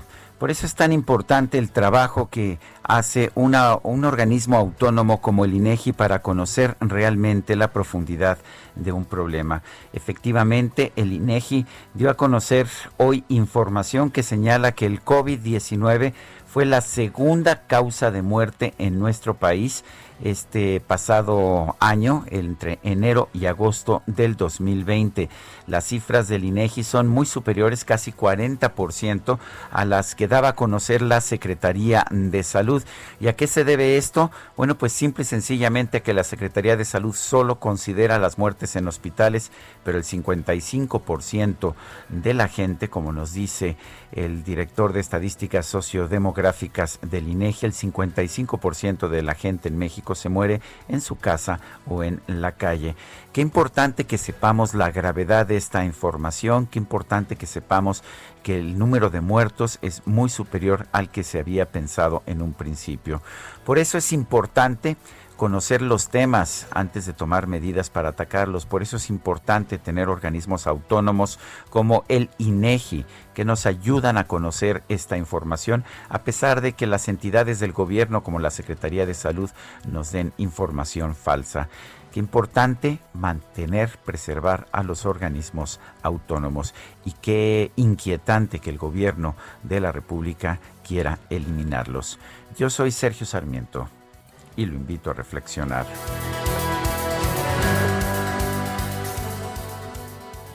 En esta no, no me toca ser el que te ama, ni nos toca hacer juntos la cama, ni dar cuerda a este. En esta no, no coinciden nuestros universos, ni podemos escribir un verso que describa nuestro amor. En esta no, no nos toca Seguimos escuchando música de Sin Bandera y estamos escuchando a Leonel García que a propósito ha tenido también una pues una temporada de intérprete importante como artista solista. Hemos estado escuchando los éxitos que tuvo con Sin Bandera, pero pero también es un compositor y un un intérprete muy importante como solista. Leonel García, quien hoy cumple 46 años.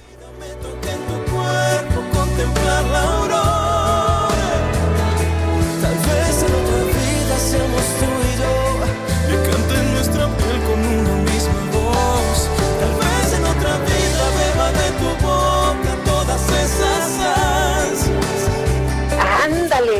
a lo mejor en la otra vida, ¿no? En A esta lo mejor no. sí, en esta no. Ay, Ay, en esta no. Hay alguien que se me hace que tiene por ahí un amorcillo imposible así. y por eso pidió esta.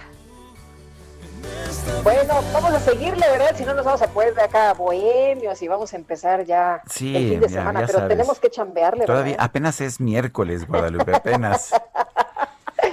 Bueno, pues vámonos con eh, más información. Y durante su reunión con el Consejo Directivo Nacional de la Cámara Nacional de la Industria de Transformación, la secretaria de Economía, Tatiana Cloutier, señaló que también abordarán el tema de la participación del sector privado en el plan de vacunación contra el coronavirus. Everardo Martínez nos tiene toda la información de la secretaria de Economía que dijo que pues pensaban que esta pandemia iba a durar menos. Así es, ¿qué tal? Buenos días, Sergio Lupita.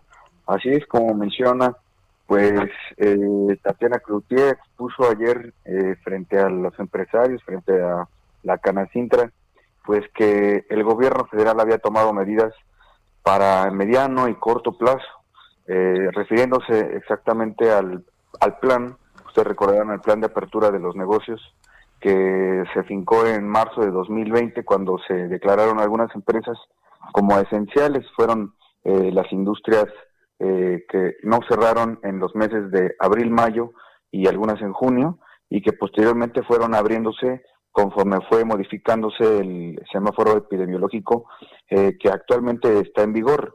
Eh, dijo que se iba a explorar eh, en reuniones, una, de hecho van a tener el día de mañana jueves una reunión a las 11 de la mañana de forma virtual, pues para tratar este cambio que sería de empresas esenciales a empresas seguras.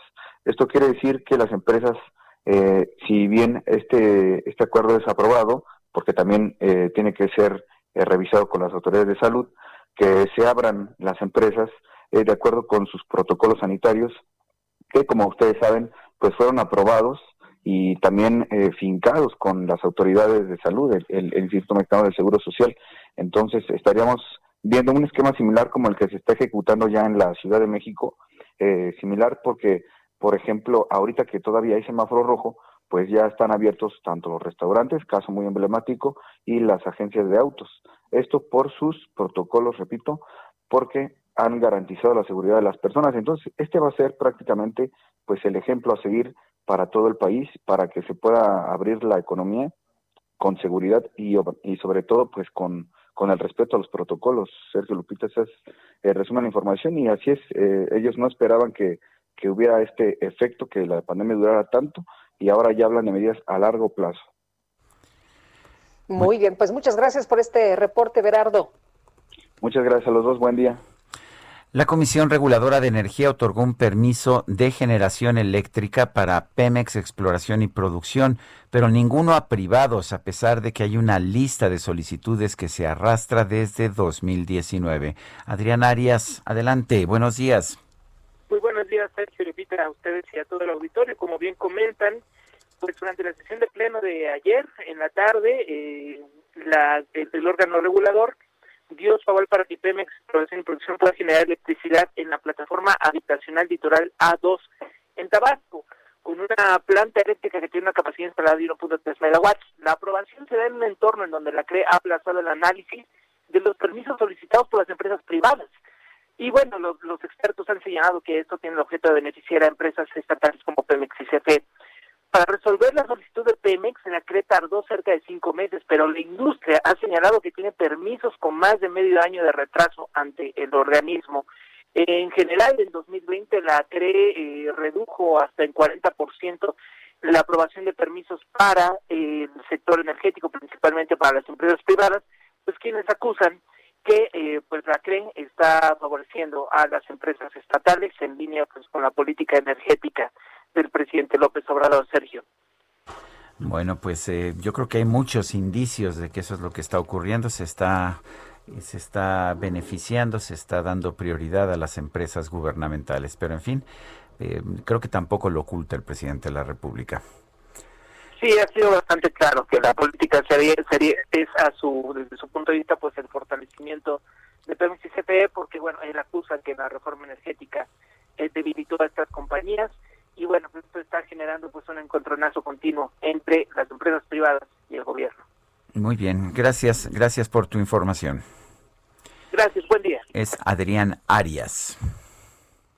Y por otra parte, la Secretaría de la Función Pública inhabilitó a Alfredo Castillo para desempeñar empleos, cargos o comisiones en el servicio público por un periodo de 10 años. La Secretaría de la Función Pública, la titular Irmeréndira Sandoval, informó que tras un exhaustivo procedimiento de responsabilidades, se determinó imponer la sanción de inhabilitación para desempeñar estos empleos, cargos o comisiones en el servicio público por un periodo de 10 años a un exdirector general de la Comisión Nacional de Cultura Física y Deporte de la Administración de Enrique Peña Nieto. Es lo que se dio a conocer a través de un comunicado. Son las ocho con cuarenta. La Asociación Nacional de Farmacias de México manifestó su preocupación por los contagios de COVID que están teniendo lugar en los consultorios anexos a las farmacias. Antonio Pascual es presidente de la Asociación Nacional de Farmacias de México. Antonio, buenos días, gracias por tomar esta llamada. Eh, buenos días, Sergio y Lupita, qué gusto. Y Hola, ¿qué tal? Buenos días. Gracias, Antonio. Cuéntenos, ¿cuáles son las cifras que tienen? ¿Qué es lo que está levantando esta preocupación? Bueno, pues en principio, como se ha señalado ya en el esquema de priorización del Ejecutivo Federal, pues eh, eh, el servicio, la prestación de servicios que prestan los consultorios están dentro de los trabajadores de la salud y existe pues esa existía esa preocupación hasta que bueno se dio ya la se manifestó que van a ser tomados en cuenta para la vacunación son alrededor de 18 mil este, consultorios anexos a las farmacias y ellos generan casi 10 millones de consultas al mes. Este binomio, bueno, como recordará Sergio Lupita, pues atiende a padecimientos de primer nivel.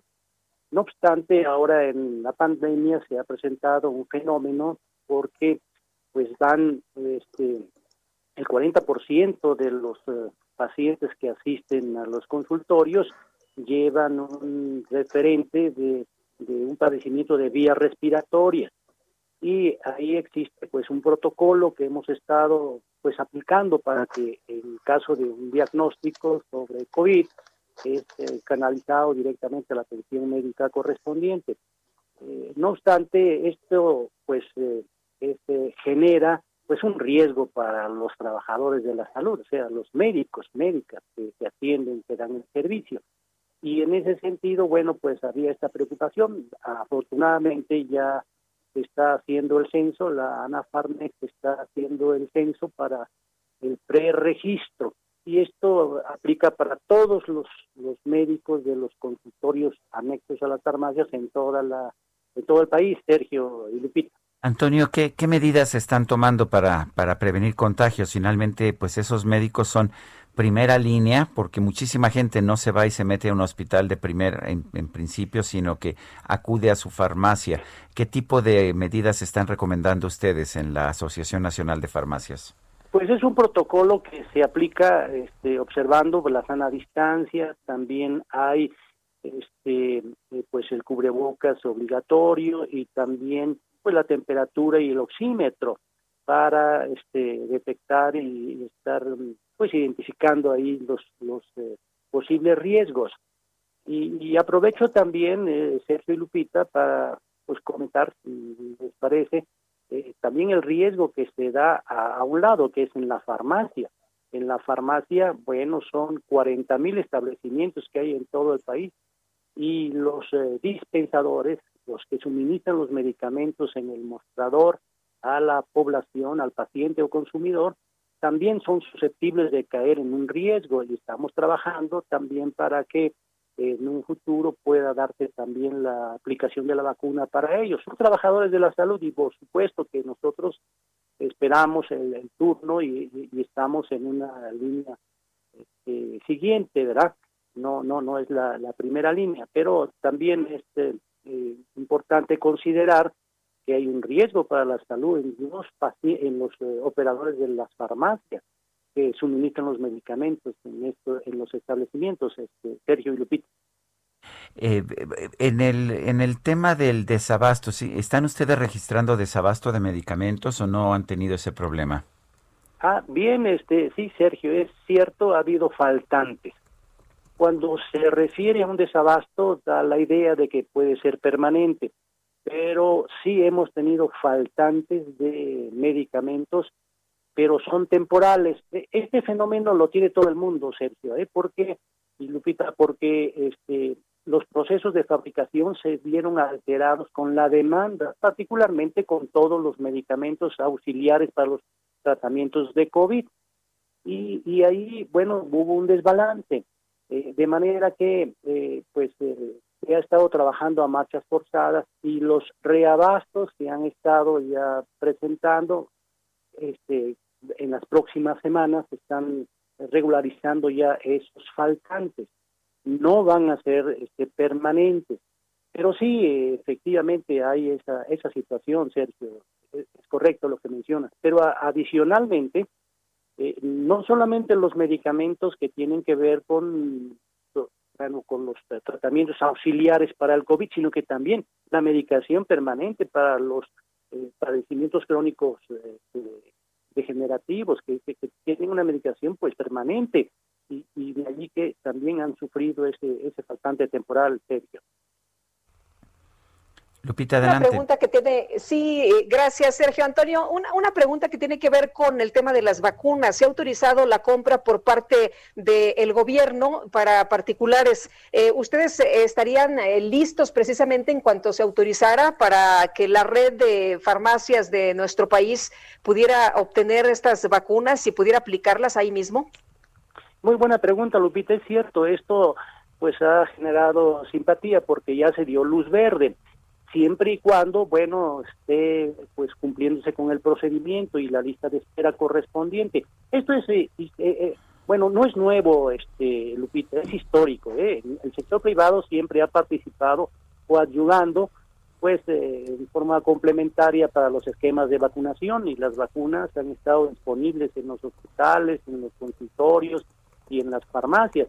Y nosotros eh, pues eh, en ese sentido vemos pues un acierto el hecho de que se haya pues eh, dado claridad sobre este esquema de participación del, del, sector privado. De hecho, en Estados Unidos en estos momentos la forma más fácil de vacunarse es acudir a una farmacia local, las cadenas CVS, etcétera, son las que están vacunando. Eh, ¿Ustedes tienen esa capacidad? Pues eh, bien, habiendo este eh, luz verde, es susceptible de que se, se, pueda hacer. Eh, pero claro, también el sector institucional ha referido de que pues los puestos de vacunación que hay disponibles en toda la red del sector salud, bueno, abarca también hasta este, situaciones muy remotas, comunitarias de, todo el país, pero definitivamente nosotros sumaríamos también esfuerzos si fuese la, la si se diese esta posibilidad, hay esa, esa disponibilidad por parte de nuestro sector, Sergio y Lupita. Muy bien, pues Antonio, muchas gracias como siempre por platicar con nosotros aquí en este espacio del Heraldo. Muy buenos días. Siempre estamos a la orden, ¿no? Me dio mucho gusto saludarlos. Buen día. Igualmente. Hasta luego. Antonio Pascual, presidente de la Asociación Nacional de Farmacias de México. Y vamos a conversar ahora con Alfredo Villar, quien preside la Asociación Nacional de Escuelas Particulares en la República Mexicana. Estas escuelas particulares están enfrentando una crisis monumental. Vamos a conversar precisamente con él. Don Alfredo, buenos días. Gracias por tomar la llamada.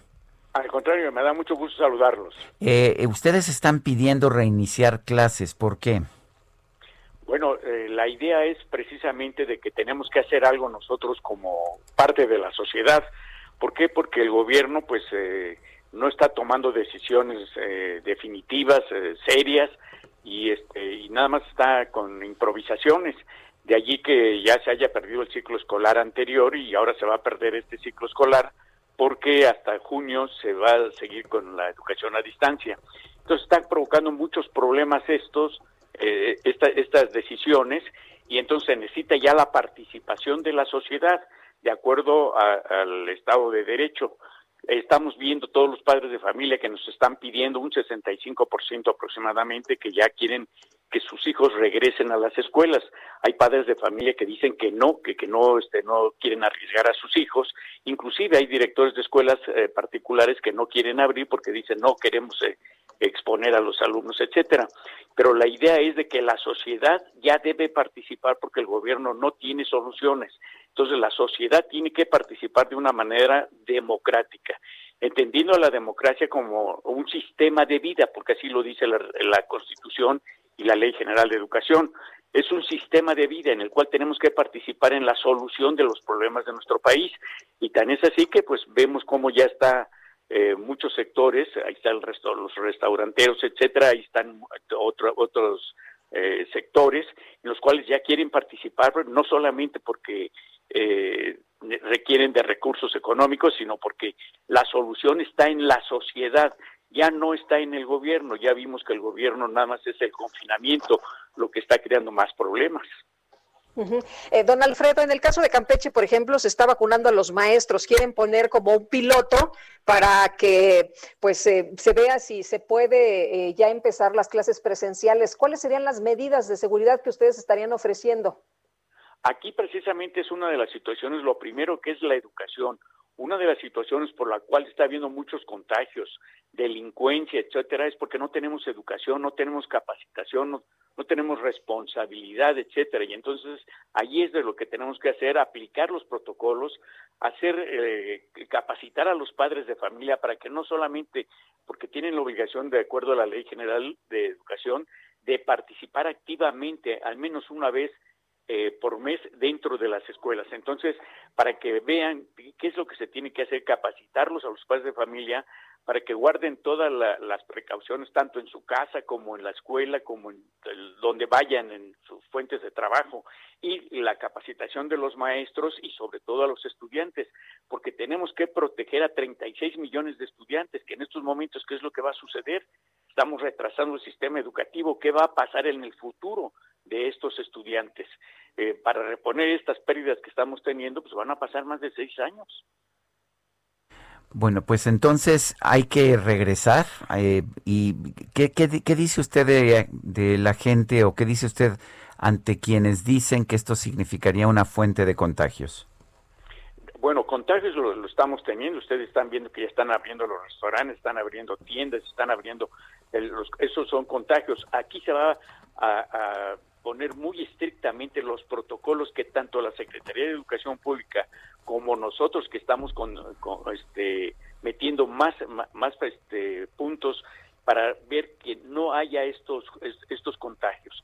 Y en caso de que hubiera algún contagio pues, lógicamente tendría que irse a cuarentena a la escuela no pero sí eh, tomar todas las medidas y que los padres de familia maestros y la iniciativa privada participen de una manera responsable para evitar estos contagios. Está en nosotros, en la educación, en, la capacitación, en la cultura, está en nosotros resolver estos problemas, porque ya vimos que la solución que da el gobierno nada más es confinación. No hay vacunas, no hay nada, no va a haber, esto va para largo. Entonces tenemos que vivir las nuevas consecuencias que esta sociedad está teniendo y eso va a ser a través precisamente de la preparación, de la capacitación, de la educación. Eh, don Alfredo, mencionaba usted la situación de los restaurantes. Los restauranteros señalaron que pues eh, abrían o se morían. ¿Es la misma situación que están enfrentando ustedes? Aquí, pero no solamente estamos hablando de escuelas particulares, estamos hablando de toda la sociedad. Y aquí tenemos que participar porque la solución está en la sociedad, no está en el gobierno. Tenemos entonces ya que participar, así como ustedes lo están haciendo, los felicito porque están dando a conocer precisamente estas situaciones, esta, eh, eh, estos nuevos conceptos que nosotros tenemos, para que la sociedad también participe y dé sus ideas, eh, diga qué es lo que se puede hacer, qué es lo que no se puede hacer, porque ese intercambio de ideas va a crear nuevas soluciones. Pues yo quiero agradecerle, don Alfredo Villar, presidente de la Asociación Nacional de Escuelas Particulares de la República Mexicana, esta conversación que ha tenido con nosotros. Al contrario, me da mucho gusto saludarlos y espero estar en contacto con ustedes. Bueno, pues son las... Gracias, muy buenos días.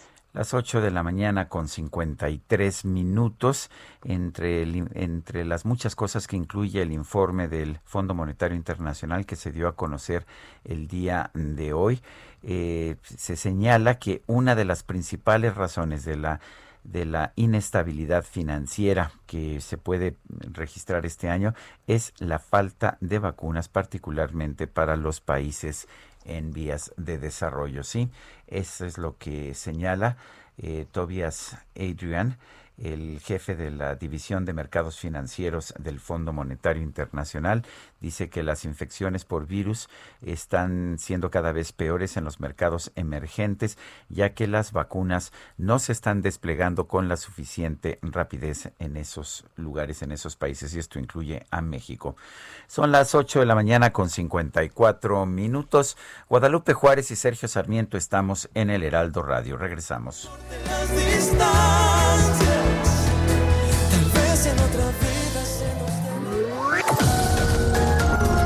Sergio Sarmiento y Lupita Juárez quieren conocer tu opinión, tus comentarios o simplemente envía un saludo para ser más cálida esta mañana. Envía tus mensajes al WhatsApp 5520 109647. Heraldo Radio, la HCL se comparte, se ve y ahora también se escucha. Heraldo Radio. Continuamos con Sergio Sarmiento y Lupita Juárez por El Heraldo Radio.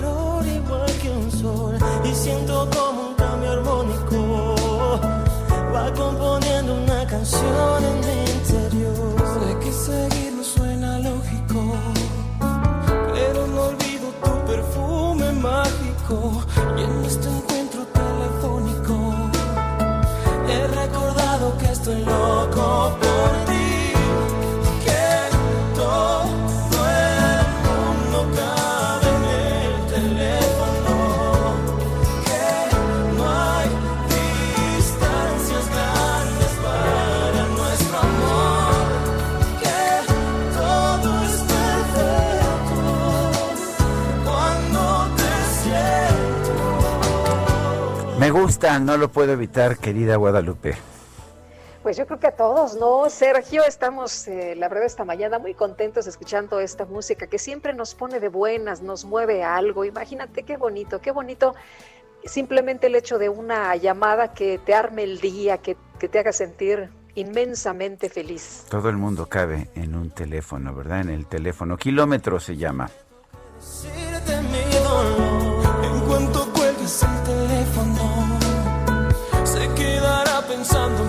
Corazón que bueno, Vamos a continuar con los mensajes. Buenos días. Pueden investigar qué pasa en Aucalpan. Hay un brote fuerte de COVID entre el personal administrativo y lo preocupante es que como nuestros directivos dicen que no, somos personal de riesgo, no hay vacunas para nosotros. Cabe hacer mención que este es hospital COVID. No doy mi nombre por obvias razones. Dice otra persona, mis héroes de la noticia, lindo día, escucho al doctor dando su opinión del plan de vacunación, que es un caos, preocupación, aumenta por todo, el personal de hospitales continúa en riesgo, continúan en riesgo sus vidas. Saludos, Irma.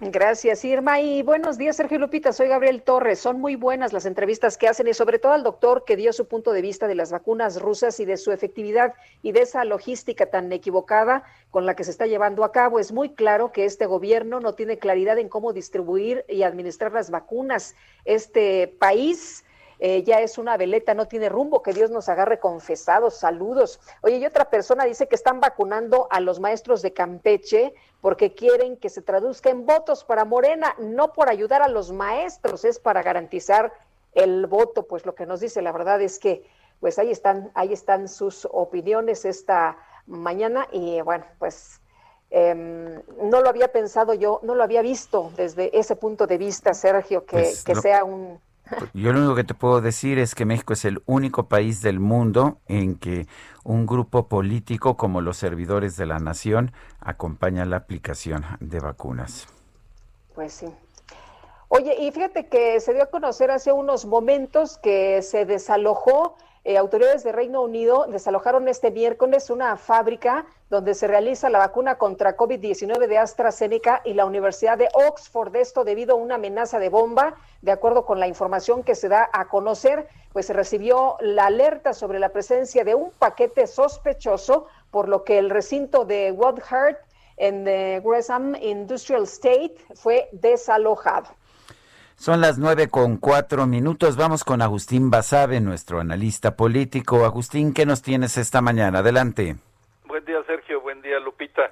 Pues, Buenos eh, días. Este tema que, que creo que no podemos evitar en estos días, que es el de la vacunación. Eh, primero hay que decir, bueno, yo quiero decir que, que le deseo al presidente López Obrador una pronta recuperación y que en estos temas eh, no cabe regatear eh, los buenos deseos. Pero bueno, decía, eh, ya sabemos todos que ha sido un desastre el manejo de la pandemia. Eh, creo que la mejor crítica que se ha hecho ya en términos eh, holísticos ha sido la que hizo la doctora Jiménez Fibi en este libro Un daño irreparable, que me parece demoledor el texto de la crítica que le hace a López Gatel y su manejo de la pandemia. Por cierto, eh, la forma en que han querido descalificar los defensores de el subsecretario de Salud a la doctora Jiménez Civis diciendo que es odontóloga. Eh, nada más como dato curioso, el ministro de Salud de Taiwán, en donde han muerto siete personas, nada más, por la pandemia, es dentista también. Ahora, la vacunación, de lo- sobre lo cual, por cierto, Sergio escribes hoy un texto muy bueno, muy completo. Eh, está en una situación crítica, digamos, en un arranque bastante problemático, desordenado, pero pareciera que lo quieren entorpecer más. Este asunto de la aprobación de la vacuna rusa, por ejemplo, eh, es bastante preocupante. Es preocupante porque, por un lado, aprueban una vacuna que tiene serios cuestionamientos. Eh, Cofepris aprobó la vacuna Sputnik eh, cuando no ha completado la fase 3. La fase 2, además, se basó en 74 voluntarios, ¿no?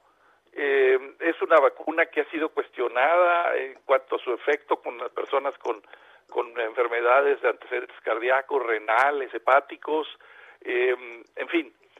Esa la aprueban al vapor y eh, se compran muchísimas eh, dosis. Y en cambio, se niega la posibilidad de comprar una vacuna que ya ha sido aprobada por las eh, agencias especializadas en Estados Unidos y en Europa, como es Moderna, porque dice el doctor López Gatel, ya tenemos suficientes.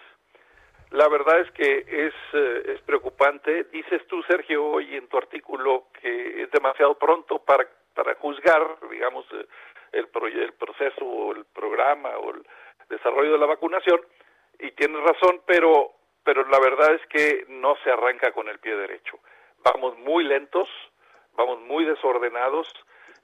Tú mencionas eh, que muchos mexicanos, no muchos, pocos mexicanos, los que tienen el dinero suficiente, han ido a Estados Unidos y se han aplicado la vacuna eh, sin mayores problemas en hospitales, en farmacias incluso, eh, y que en México hay largas colas, hay desorganización, el ejército está manejando esto cuando no tiene la experiencia necesaria y además está ya rebasado por la cantidad de tareas que les ha encomendado el presidente López Obrador. Eh, la verdad es que no quisiera uno ser pesimista porque en esto nos va literalmente la vida y yo tengo, por ejemplo, 62 años, soy del grupo eh, vulnerable, el que supuestamente será el segundo después de los eh, médicos y enfermeras y el personal de primera fila eh, y sin embargo yo no veo para cuándo, por ejemplo, podría ponerme la vacuna. Y creo que en esa situación estamos muchos en, en México por, eh, eh, más allá de que hay problemas en todas partes, porque es una pandemia, porque hay una enorme demanda de vacunas, porque no hay suficiente producción, por, por todo lo que ya sabemos, cuando hay emergencias de esta naturaleza. Más allá de eso, creo que las autoridades de salud, concretamente el subsecretario de salud encargado del tema de el coronavirus en México, del COVID-19, está haciendo las cosas mucho más difíciles. Y, y además hay ahí un juego muy curioso eh, que nos hace pensar, o por lo menos a mí me hace sospechar, entre el presidente y el subsecretario, cuando uno dice no va a haber ningún impedimento para que los hospitales privados, eh, las empresas puedan comprar y aplicar vacunas, y el otro lo desmiente y dice no, ese es un asunto que solamente lo va a manejar el gobierno. Eh, pareciera como que hay ahí un arreglo de ser policía bueno y policía malo y que realmente vamos a tardar mucho en ver que los hospitales privados, las farmacias, las empresas puedan tenerla y aplicar la vacuna, que el gobierno mexicano no les va a dar ninguna facilidad, ningún apoyo para hacerlo. Eso es lo que lo que parece. Tampoco hay que adelantar vísperas, como bien dice Sergio. Pero pues sí las cosas no pintan bien. No, muy bien. Agustín Basabe, gracias y un fuerte abrazo. Gracias, igualmente Sergio, adiós Lupita, saludos a todos. Hasta luego Agustín, muy buenos días. Bueno, hoy es eh, el Día Internacional, hoy se conmemora al el, holocausto y, vamos a platicar con José Alberto Moreno Chávez, internacionalista y doctor en historia por el Colmex, profesor de la Universidad Iberoamericana. Decía el Papa que pues recordar es también tener cuidado para que estas cosas no vuelvan a suceder. José Alberto Moreno Chávez, gracias por platicar con nosotros esta mañana. Muy buenos días. No, muy buenos días, gracias a ustedes. Eh, doctor, cuéntenos del holocausto, ¿por qué es tan importante para la historia? Y más cuando vemos hasta esfuerzos de gente para negar su existencia. Miren, el holocausto sin duda es el crimen más grande que se ha cometido en, o que se ha cometido en la historia, o por lo menos en el siglo XX, ¿no? Eh, fue una máquina de matar organizada por el Estado nazi el cual eh, costó la vida eh, alrededor de 9 millones de personas, entre 9 y 10 millones de personas, y dentro de ellas 6 millones de judíos, ¿no? Em, José Alberto, eh, decía yo una frase hace unos momentos que recordar es también tener cuidado para que estas cosas no vuelvan a suceder. ¿Qué tan importante es la memoria? Bueno, es central la memoria para el problema del holocausto, ¿no? Eh, parecería que eh, si bien se ha escrito mucho, se ha difundido, hemos visto muchas películas, eh, siempre tenemos que recordarlo, ¿no? Eh, ¿Por qué lo digo? Hace unas semanas, cuando la toma del, del, Capitolio, el, grupo que la toma lleva muchos de ellos este, playeras con la frase, el trabajo los liberará que era práctica, que es el, el, mismo lema que ponían los nazis a la entrada de los campos de concentración y que se ha hecho infame inclusive en, la entrada de Auschwitz, ¿no?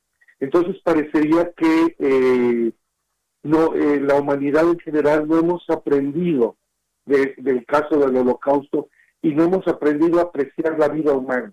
¿no? El gran problema del holocausto eh, es que un Estado decidió eh, por cuestiones políticas, por cuestiones eh, inclusive de atraer votos, ¿no?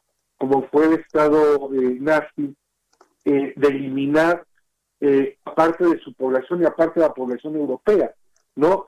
hay que recordar que no solo este eh, eliminaron a 6 millones de judíos, ¿no? Cada dos de tres judíos europeos murieron durante el holocausto, sino un millón de gitanos, este, población que venía eh, también de lo que era la antigua Unión Soviética, eh, grupos opositores, liberales, socialistas, o gente que tenía otras preferencias sexuales como eran eh, principalmente homosexuales y lesbianas, ¿no? Entonces, eh, eh, el solo hecho de plantearse un gobierno la eliminación de su población por cuestiones políticas y por cuestiones ideológicas nos debería de horrorizar, ¿no?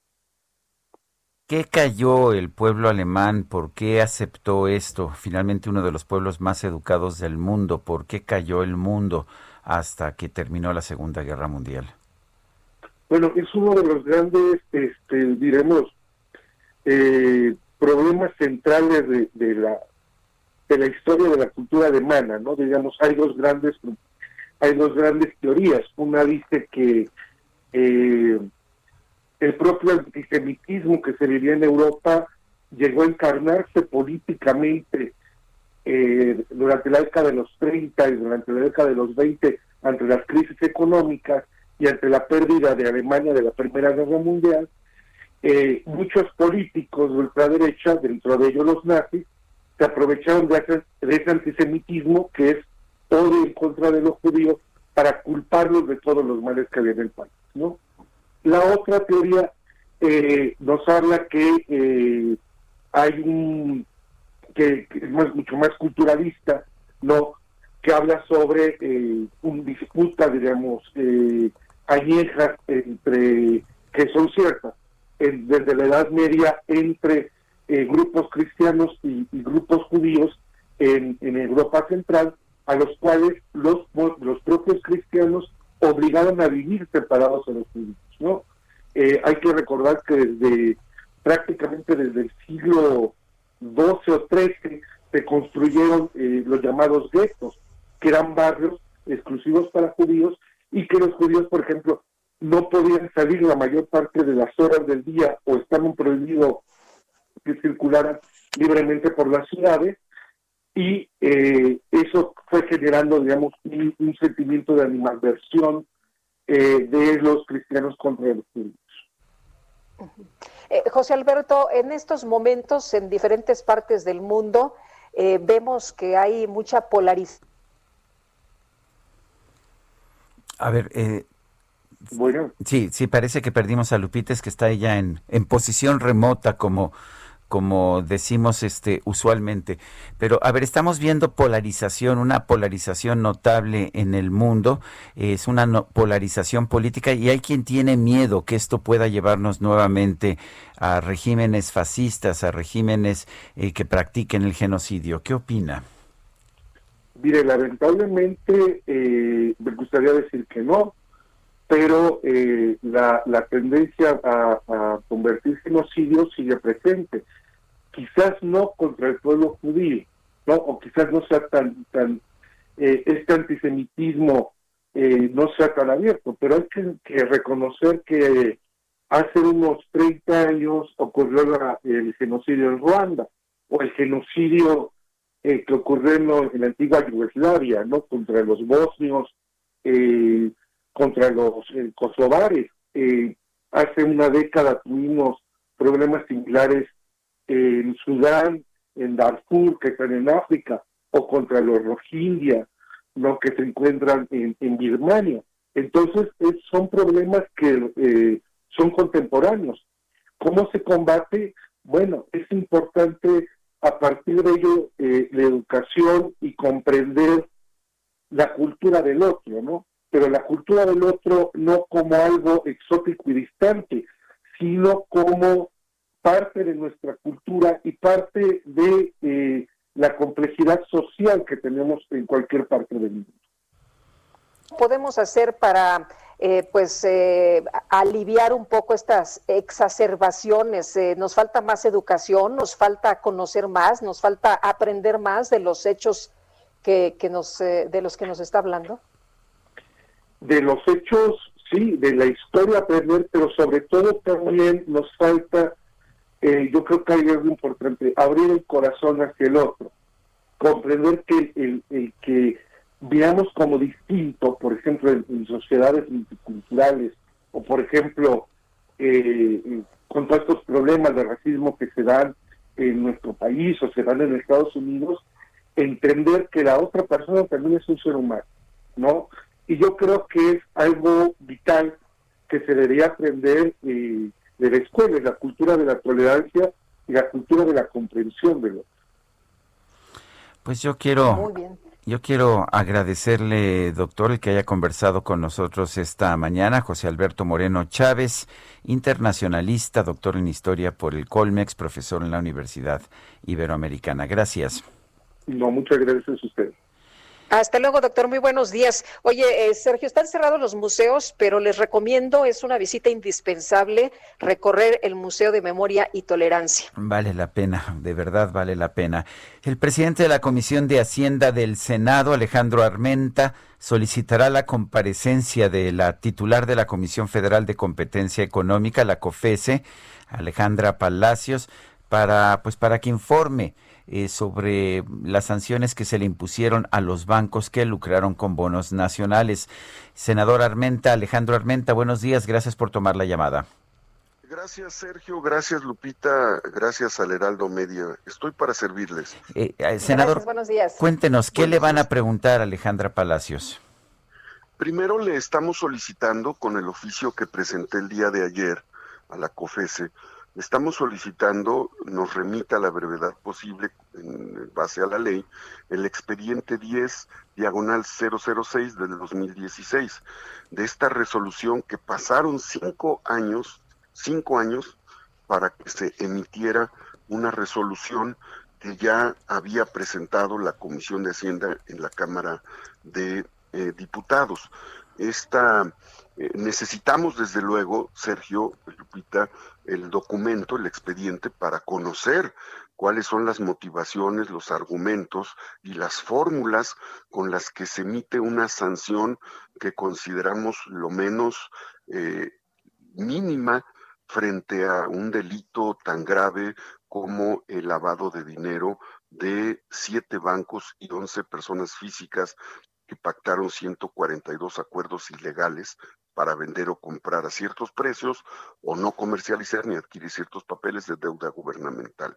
Mientras en México la COFESE sanciona a siete bancos y 11 personas por 142 acuerdos con 35 millones de pesos, en Estados Unidos, en Estados Unidos, el Tribunal del Distrito de Manhattan sanciona a JP Morgan por 15 millones de dólares y a Barclay por 5.7 millones. Estos son cerca de 500 millones de pesos. No hay una proporción lógica de eh, la los criterios para definir eh, estas sanciones que se realizan, por un lado, a dos bancos, los mismos bancos, por las mismas actividades, por el mismo tipo de delitos de cuello blanco, frente a los siete bancos y once personas físicas en nuestro país. Así es que necesitamos que nos explique la eh, presidenta comisionada, comisionada presidenta de la COFESE, primero, ¿por qué tardaron cinco años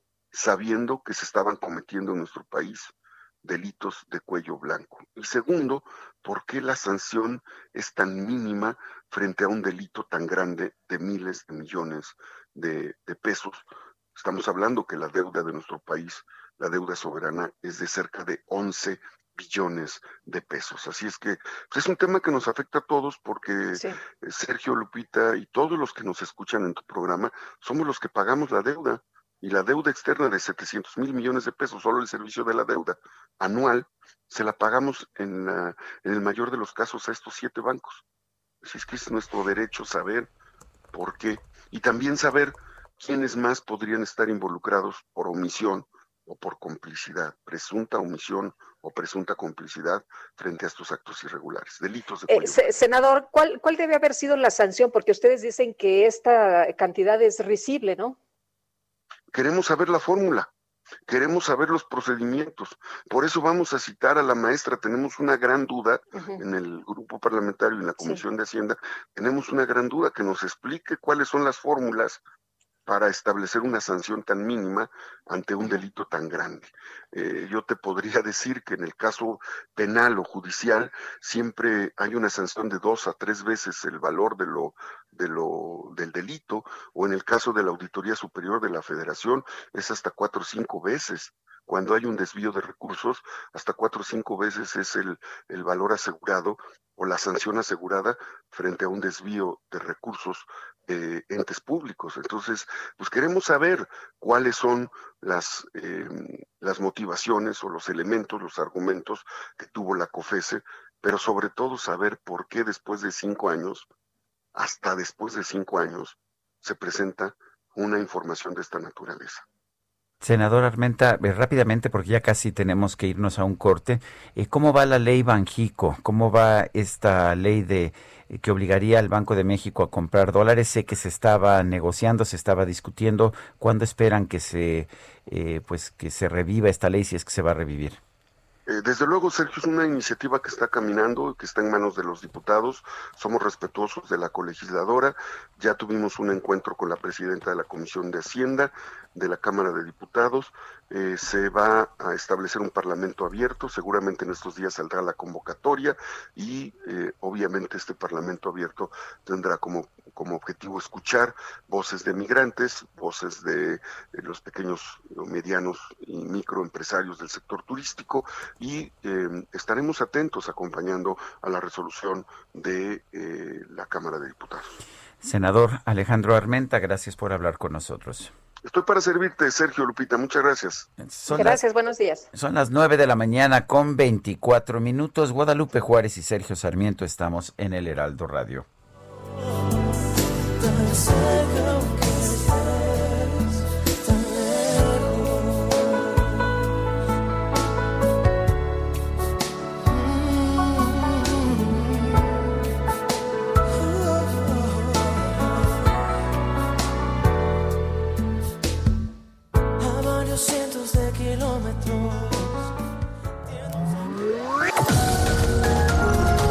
Sergio Sarmiento y Lupita Juárez quieren conocer tu opinión, tus comentarios o simplemente envía un saludo para ser más cálida esta mañana. Envía tus mensajes al WhatsApp 5520 109647. Heraldo Radio, la HCL se comparte, se ve y ahora también se escucha. Del nuevo Hotel Galería Plaza San Jerónimo, un hotel de Grupo Brisas que acaba de abrir sus puertas al sur de la Ciudad de México, muy cerca de la emblemática bandera de San Jerónimo, de ahí el nombre.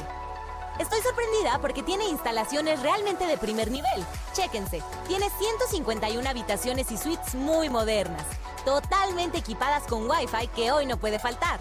Encendido y apagado de luces touch que incluso puedes controlar desde tu celular y hasta usarlo como tu llave de habitación. Centro de negocios con salas de juntas, gimnasio, área de yoga, un piso ejecutivo, entre muchas otras cosas.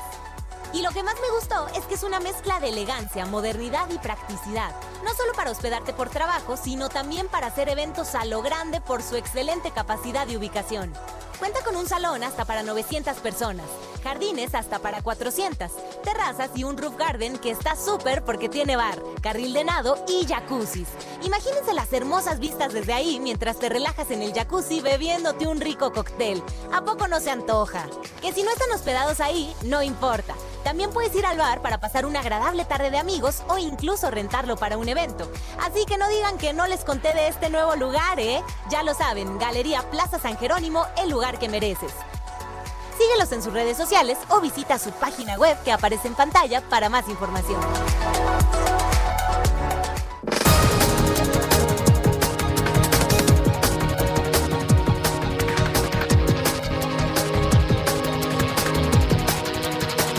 Las nueve, las nueve de la mañana con 32 minutos. Le tenemos un resumen de la información más importante.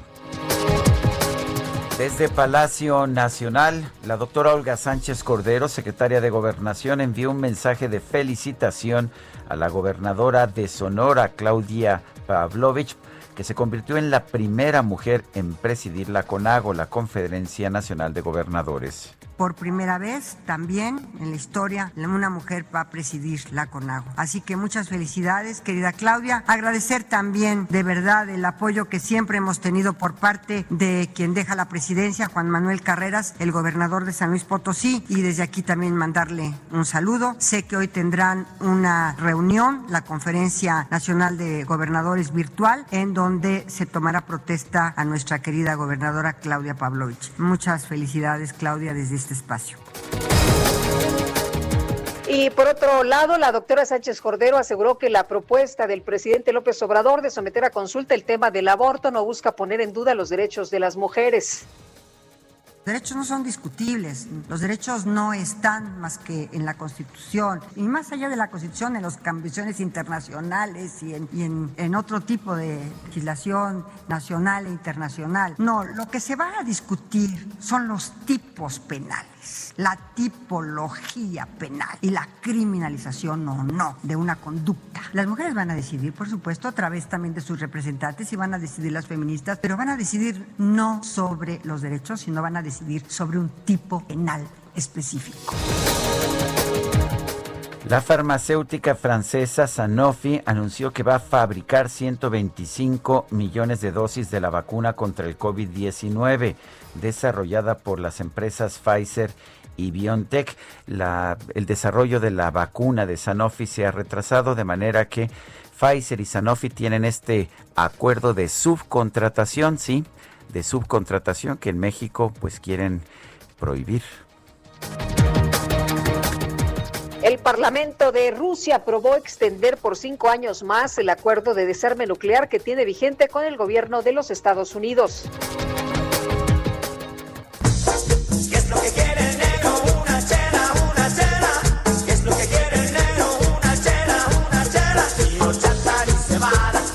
Bueno, en Pachuca Hidalgo los medios locales reportaron que la policía hizo un curioso descubrimiento cuando realizaba un operativo para dispersar fiestas durante la emergencia sanitaria por el coronavirus. En la colonia Puerta de Hierro encontró un viejo refrigerador en la calle que resultó ser fachada de una puerta oculta que llevaba a un bar clandestino donde había alrededor de 25 personas que se divertían sin respetar las medidas sanitarias.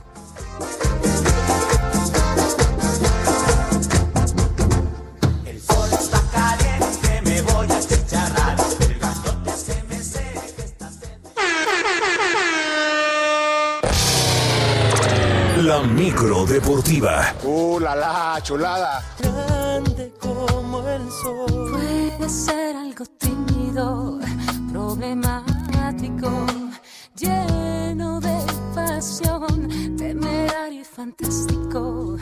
Algo. Y vámonos a la micro, a la micro deportiva con Julio Romero. Oye, qué románticos andan en la micro. Ya se acerca el mes de febrero. ¿Cómo están, Sergio, Lupita, amigos del auditorio? Qué placer saludarles. Bueno, pues así somos de heterosexuales, de musicales en la micro deportiva. Sí, ya sabemos, podemos pasar por todos los géneros. Pero bueno, así ya se acerca, ya se acerca febrero. Pero eso sí, todos con su sana distancia. Bueno, vámonos con la información deportiva. El día de hoy, fecha 3 del torneo Guardianes 2021. Ayer por la noche las Águilas del América vencieron 2 por 0 al equipo de Juárez FC. Emanuel Aguilera al minuto 28 y Roger Martínez al 73 marcaron por el conjunto de Guapa. El América tuvo las bajas por COVID de Richard Sánchez, Nicolás Benedetti y el portero Guillermo Ochoa, además de Pedro Aquino por lesión muscular, pero aún así logró sacar el resultado sobre este equipo de Juárez que no ha ganado en la presente campaña. El América llegó a seis unidades, pues así las cosas con el conjunto americanista. Y luego de ser castigado y multado por Pumas y la Liga MX, El lateral de los universitarios, Alan Mozo, pidió disculpas públicas tras ser captado en un convivio e ingiriendo bebidas alcohólicas en medio de la pandemia. Escuchamos a Alan Mozo de Pumas. Todo lo que hay en tu interior. Sé que puse en riesgo a mis compañeros, cuerpo técnico y staff y por eso repito una disculpa. Estoy comprometido a cuidarme y a cuidarlos. Trabajaré para recuperar la mejor versión que me dio la oportunidad de representar y ser titular a uno de los clubes más importantes de México y tan importante para mí como lo es Pumas. Y también para la selección nacional. Estoy comprometido con el club y con mi profesión y estoy seguro que de este aprendizaje seré más consciente y responsable de cada uno de mis actos. Mano ya, por favor, entiende que me tengo que ir. Bueno, por lo pronto, Alan Mozo causó baja de la convocatoria del pasado fin de semana para el duelo contra los Gallos Blancos del Querétaro y vamos a ver hasta dónde llega el castigo impuesto por los Pumas. Mientras tanto, en Monterrey, los Tigres de la U de Nuevo León alistan el duelo de este jueves contra Necaxa dentro de la fecha 4 del Guardianes y antes de emprender el viaje rumbo a Qatar para el Mundial de Clubes. Por lo pronto, el mediocampista del cuadro felino Guido Pizarro fue contundente al asegurar que ellos no representarán al fútbol mexicano, solamente su afición y a la CONCACAF.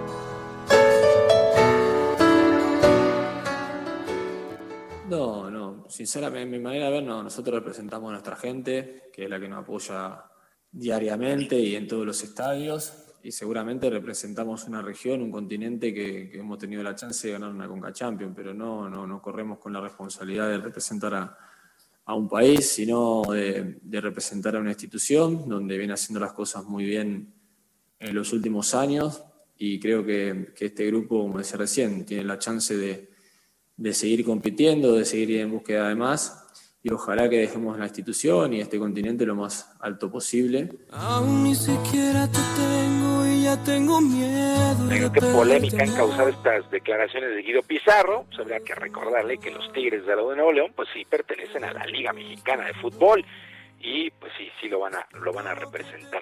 Bueno, en otras cosas, en un juegazo ayer por la noche, los Naranjeros de Hermosillo derrotaron una carrera por cero a los Tomateros de Culiacán y ya tomaron ventaja de 3 a 1 en la gran final de la Liga Mexicana del Béisbol del Pacífico.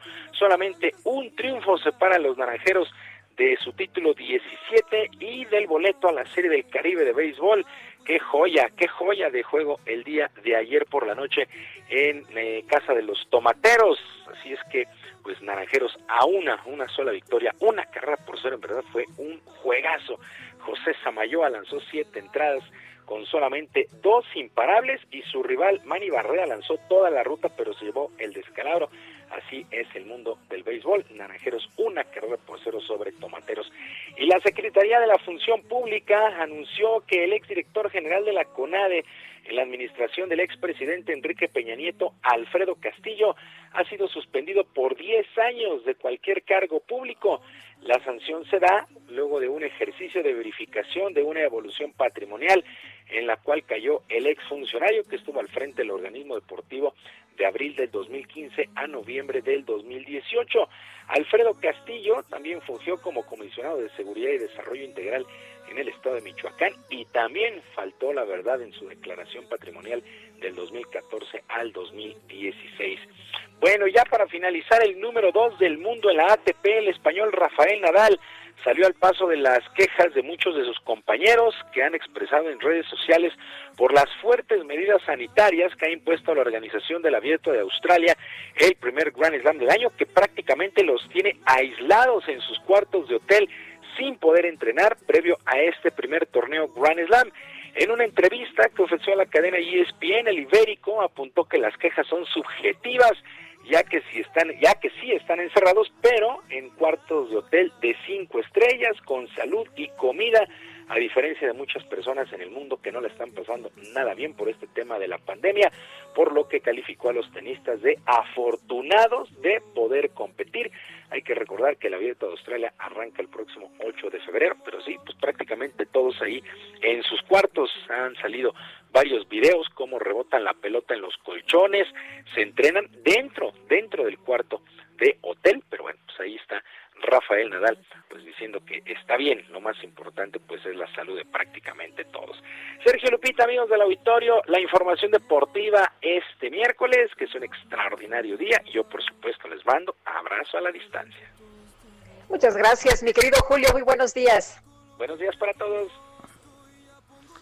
Son las 9 de la mañana con 42 minutos, una de pues de las obras de Simón de Beauvoir que más me han impresionado es La mujer rota, es una narración, eh, pero una narración además que tiene pues una parte biográfica que tiene que ver con la relación de Simón de Beauvoir con Jean-Paul Sartre, el filósofo, eh, que era quien era su pareja, en una serie de reglas que, que no eran habituales en esa época, y una, y una persona adicional, una mujer adicional. Vamos a conversar con la actriz Sandra Paloma, que es protagonista de una nueva puesta en escena de La Mujer Rota. Sandra Paloma, buenos días, gracias por tomar nuestra llamada. Hola, buenos días, gracias, muchas gracias por la invitación. Cuéntanos de La Mujer Rota, es un texto que a mí me, me, me marcó hace muchísimos años, pero que, pues que tiene una gran fuerza. Cuéntanos de este texto. Sí, efectivamente, esta mujer es tiene una fortaleza que la que la mantiene de pie hasta hasta ahora pero sí se encuentra ya en un momento donde pues el público se podrá ver podrá ver eh, esta historia a lo largo de una hora y quince que es lo que dura. Este cómo cómo ella ha sido pues a lo largo de su vida rota no entonces Simón de Beauvoir como mencionabas este plantea una mujer que es víctima de sus propias decisiones. Eh, Sandra, ¿en, ¿en, dónde la, cómo la están presentando? ¿De manera presencial o virtual? Fíjate que sí es, es este, eh, no es presencial, es, es, virtual, es en vivo, es una la modalidad de streaming, este y pues estamos en San José, Insurgentes, desde ahí estamos eh, haciendo la obra. Entonces quisimos como rescatar esta cuestión del teatro en vivo, ¿no? Que desde la, actriz está, bueno, yo estoy ahí trabajando y pues estoy recibiendo la energía virtual cibernética. Eh, Sandra, ¿cómo escogiste este este texto? ¿Cómo cómo llega esta obra? Este, fíjate que eh, Oscar Casanova es el director y él la, la escogió eh, porque empezamos como a analizar una escena y, y le pareció, o sea, es que aunque eh, pese a que se escribió en 1967, tiene como todavía una vigencia en el, en el aspecto de que la mujer está relegada al ámbito doméstico y no es escuchada, de repente pues vivir como esta, esta soledad que la va quebrando. Y eso nos nos pareció muy relevante y además ahora que han estado las personas hemos estado como presentando para hacer pruebas porque bueno enfrentarse a lo digital tiene que ver con los retos tecnológicos y es lo que hemos estado como tratando de dominar. Y hemos tenido encuentros con personas que nos han que han querido platicar más de la historia. O sea este tema no es está vigente todavía desafortunadamente pero pues por, eso la, nos, nos gustó no esta, esta iniciativa, pues hablar de esos temas importantes. Sandra. Para, para, perdón. Sí, no, no, al contrario. Sandra, ¿dónde podemos ver esta obra? ¿Cómo, cómo nos conectamos? Este, es muy sencillo por www.boletopolis. Se marca La Mujer Rota y hay tres presentaciones más, los domingos a las seis, menos el 14 de febrero este, estaremos el 31, el 7 y el 21 de febrero. Este, y ahí en Boletopolis es súper sencillo de, seguir porque pones el nombre y la fecha y te, arroja las posibilidades de pago, que, que la verdad es muy accesible. el costo es de 100 base y tiene posibilidades de 200 o 300 para cooperación voluntaria, porque pues ya sabemos que vamos a, a taquilla. Ya. Este, y así es como eh, les arrojan entonces los boletos al correo y ya la gente puede disfrutarla desde la comodidad de su hogar.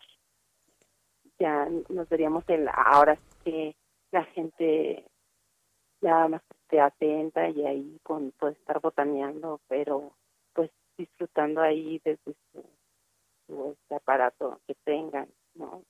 Ya controlamos lo que es la luz, la, la el sonido y, y bueno, el director, eh, le estamos llamando cine, cine teatro porque pues está manipulando el director la cámara, entonces uno, el, ustedes podrán ver eh, la manipulación desde los ángulos cercanos o alejados que él propone para contar esta historia y que sea dinámica. Yo creo que está montada de una manera muy, muy entretenida y, y es fuerte, es fuerte esta historia. Por eso es que yo creo que eh, deja huella, ¿no? Después de haberla leído, además experienciado, la verdad es que es muy importante esta es interesante el texto porque da voz a una problemática que es necesaria que salga a la luz para que se transforme lo más pronto posible el, crecimiento, las condiciones femeninas, ¿no? Ya ahora tenemos otras posibilidades de, de, desarrollarnos, no nada más en el ámbito doméstico, tenemos la profesión, tenemos otras otras vías, ¿no? Y no estar como resquebrajándose las mujeres en casa, o sea, como que de ahí viene mucho, pues. sí, sí, es, importante. Muy bien. Yo soy eh, madre de dos niñas y, me decidí estar en casa un buen rato eh, haciendo mis labores de, profesionales, pero como que sí, se necesita esta este abanico, pues, ¿no? Presentar este abanico y este tema, abrirlo a la, a la sociedad para que las adolescentes, o sea, la, la gente que está creciendo y que está tomando decisiones, que sepa que hay un abanico más amplio. Muy bien, pues Sandra, muchas gracias. Gracias por invitarnos a, a, ver La Mujer Rota. Ay, sí, muchas gracias por estar. Bueno, gracias. Son las nueve de la mañana con 49 minutos. Adelante, Lupita. Oye, te quiero invitar al museo, pero como estamos en contingencia, pues ya sabes, contigo en la distancia, mi ah, querido Sergio. Sí, el Museo del Palacio de Bellas Artes compartirá el catálogo de El París de Modigliani y sus contemporáneos. Y vamos a platicar precisamente con Germain Gómez Aro. Ella es historiadora de arte, socia fundadora y directora general del Centro de Cultura de Casa LAM. ¿Qué tal? Muy buenos días. ¿Qué tal? Muy buenos días, Sergio Lupita. Un placer saludarlo. A ver, Modigliani, y Modigliani representó una generación importantísima allá precisamente en París, junto con sus contemporáneos. Eh, ¿Por qué tendríamos que ver este catálogo? Bueno, pues mira, esta exposición eh, Modigliani eh, y, y sus contemporáneos, que se inauguró el año pasado en el Museo de Bellas Artes, como ustedes saben, pues quedó confinada. Desafortunadamente cayó la, la pandemia y la exposición estuvo prácticamente cuatro o cinco meses en bodega y se pudo reabrir hacia septiembre una vez más por unos cuantos días. Se tuvo que volver a cerrar. Esta es la situación que estamos viviendo, ni hablar. Pero fue una exposición eh, altamente planeada por mucho tiempo, una exposición muy ambiciosa, se podrá decir que la más esperada del año pasado y de mucho tiempo, porque eh, la obra que trajeron de la colección Joseph Nasser es una eh, obra importantísima, no nada más es Modigliani. Vienen 12 piezas, obras maestras de Modigliani, que como tú bien dices, pues es un, un, parteaguas de un paradigma del arte moderno del siglo XX. Eh, 12 piezas que nunca han viajado a México anteriormente, pero además eh, la joya de la curaduría es que vienen acompañadas de más de un centenar de obras muy importantes de artistas europeos que convergieron con él en el país, en el París de, la, de los años 10, 20, y cuya obra también representa pues todo un movimiento artístico, la llamada Escuela de París, y esto en México pues realmente es una oportunidad única. ¿Y cómo nos podemos Perdón. Eh, eh, sí, te quería preguntar cómo nos podemos eh, conectar a esta presentación y cómo va a ser el, recorrido. Sí, la, la, presentación será esta tarde a partir de las seis de la tarde a través de las redes sociales del museo. O sea, que si el público interesado accesa por Facebook y a, a las redes del museo, ahí está abierta la invitación.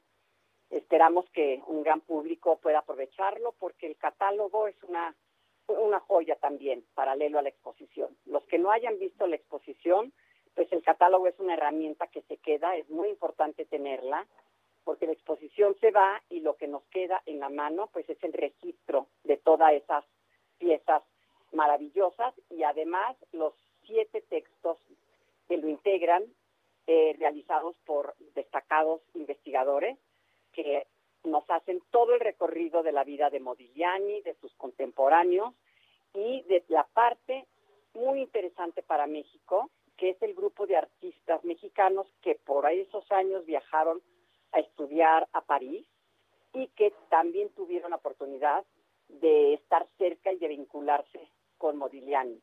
Y estos son Ángel Zárraga, Diego Rivera, Carlos Mérida, y un descubrimiento en esta exposición se presenta por primera vez al artista veracruzano Benjamín Coria, al que le habíamos Muy la pista. Bueno, gracias, gracias por hablar con nosotros, eh, Germain Gómez Aro, y vámonos rápidamente con el chef Israel Arechiga. Gastrolab con el chef Israel Arechiga.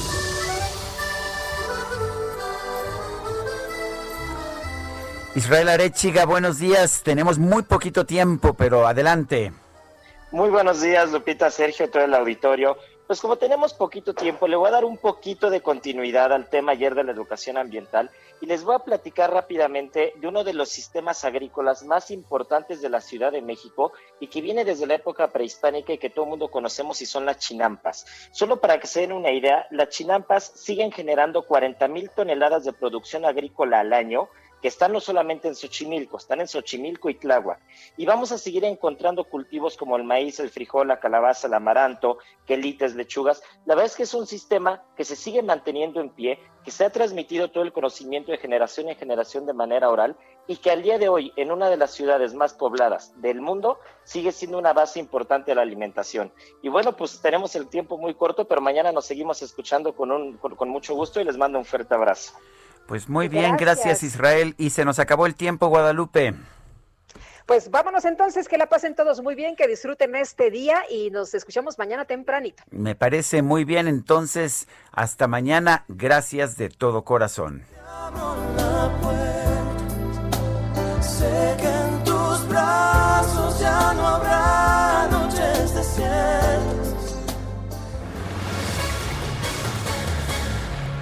Heraldo Media Group presentó Sergio Sarmiento y Lupita Juárez por El Heraldo Radio.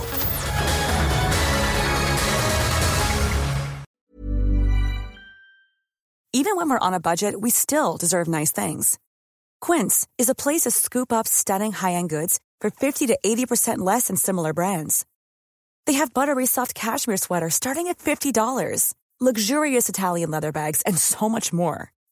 Plus, Quince only works with factories that use safe, ethical, and responsible manufacturing. Get the high-end goods you'll love without the high price tag with Quince.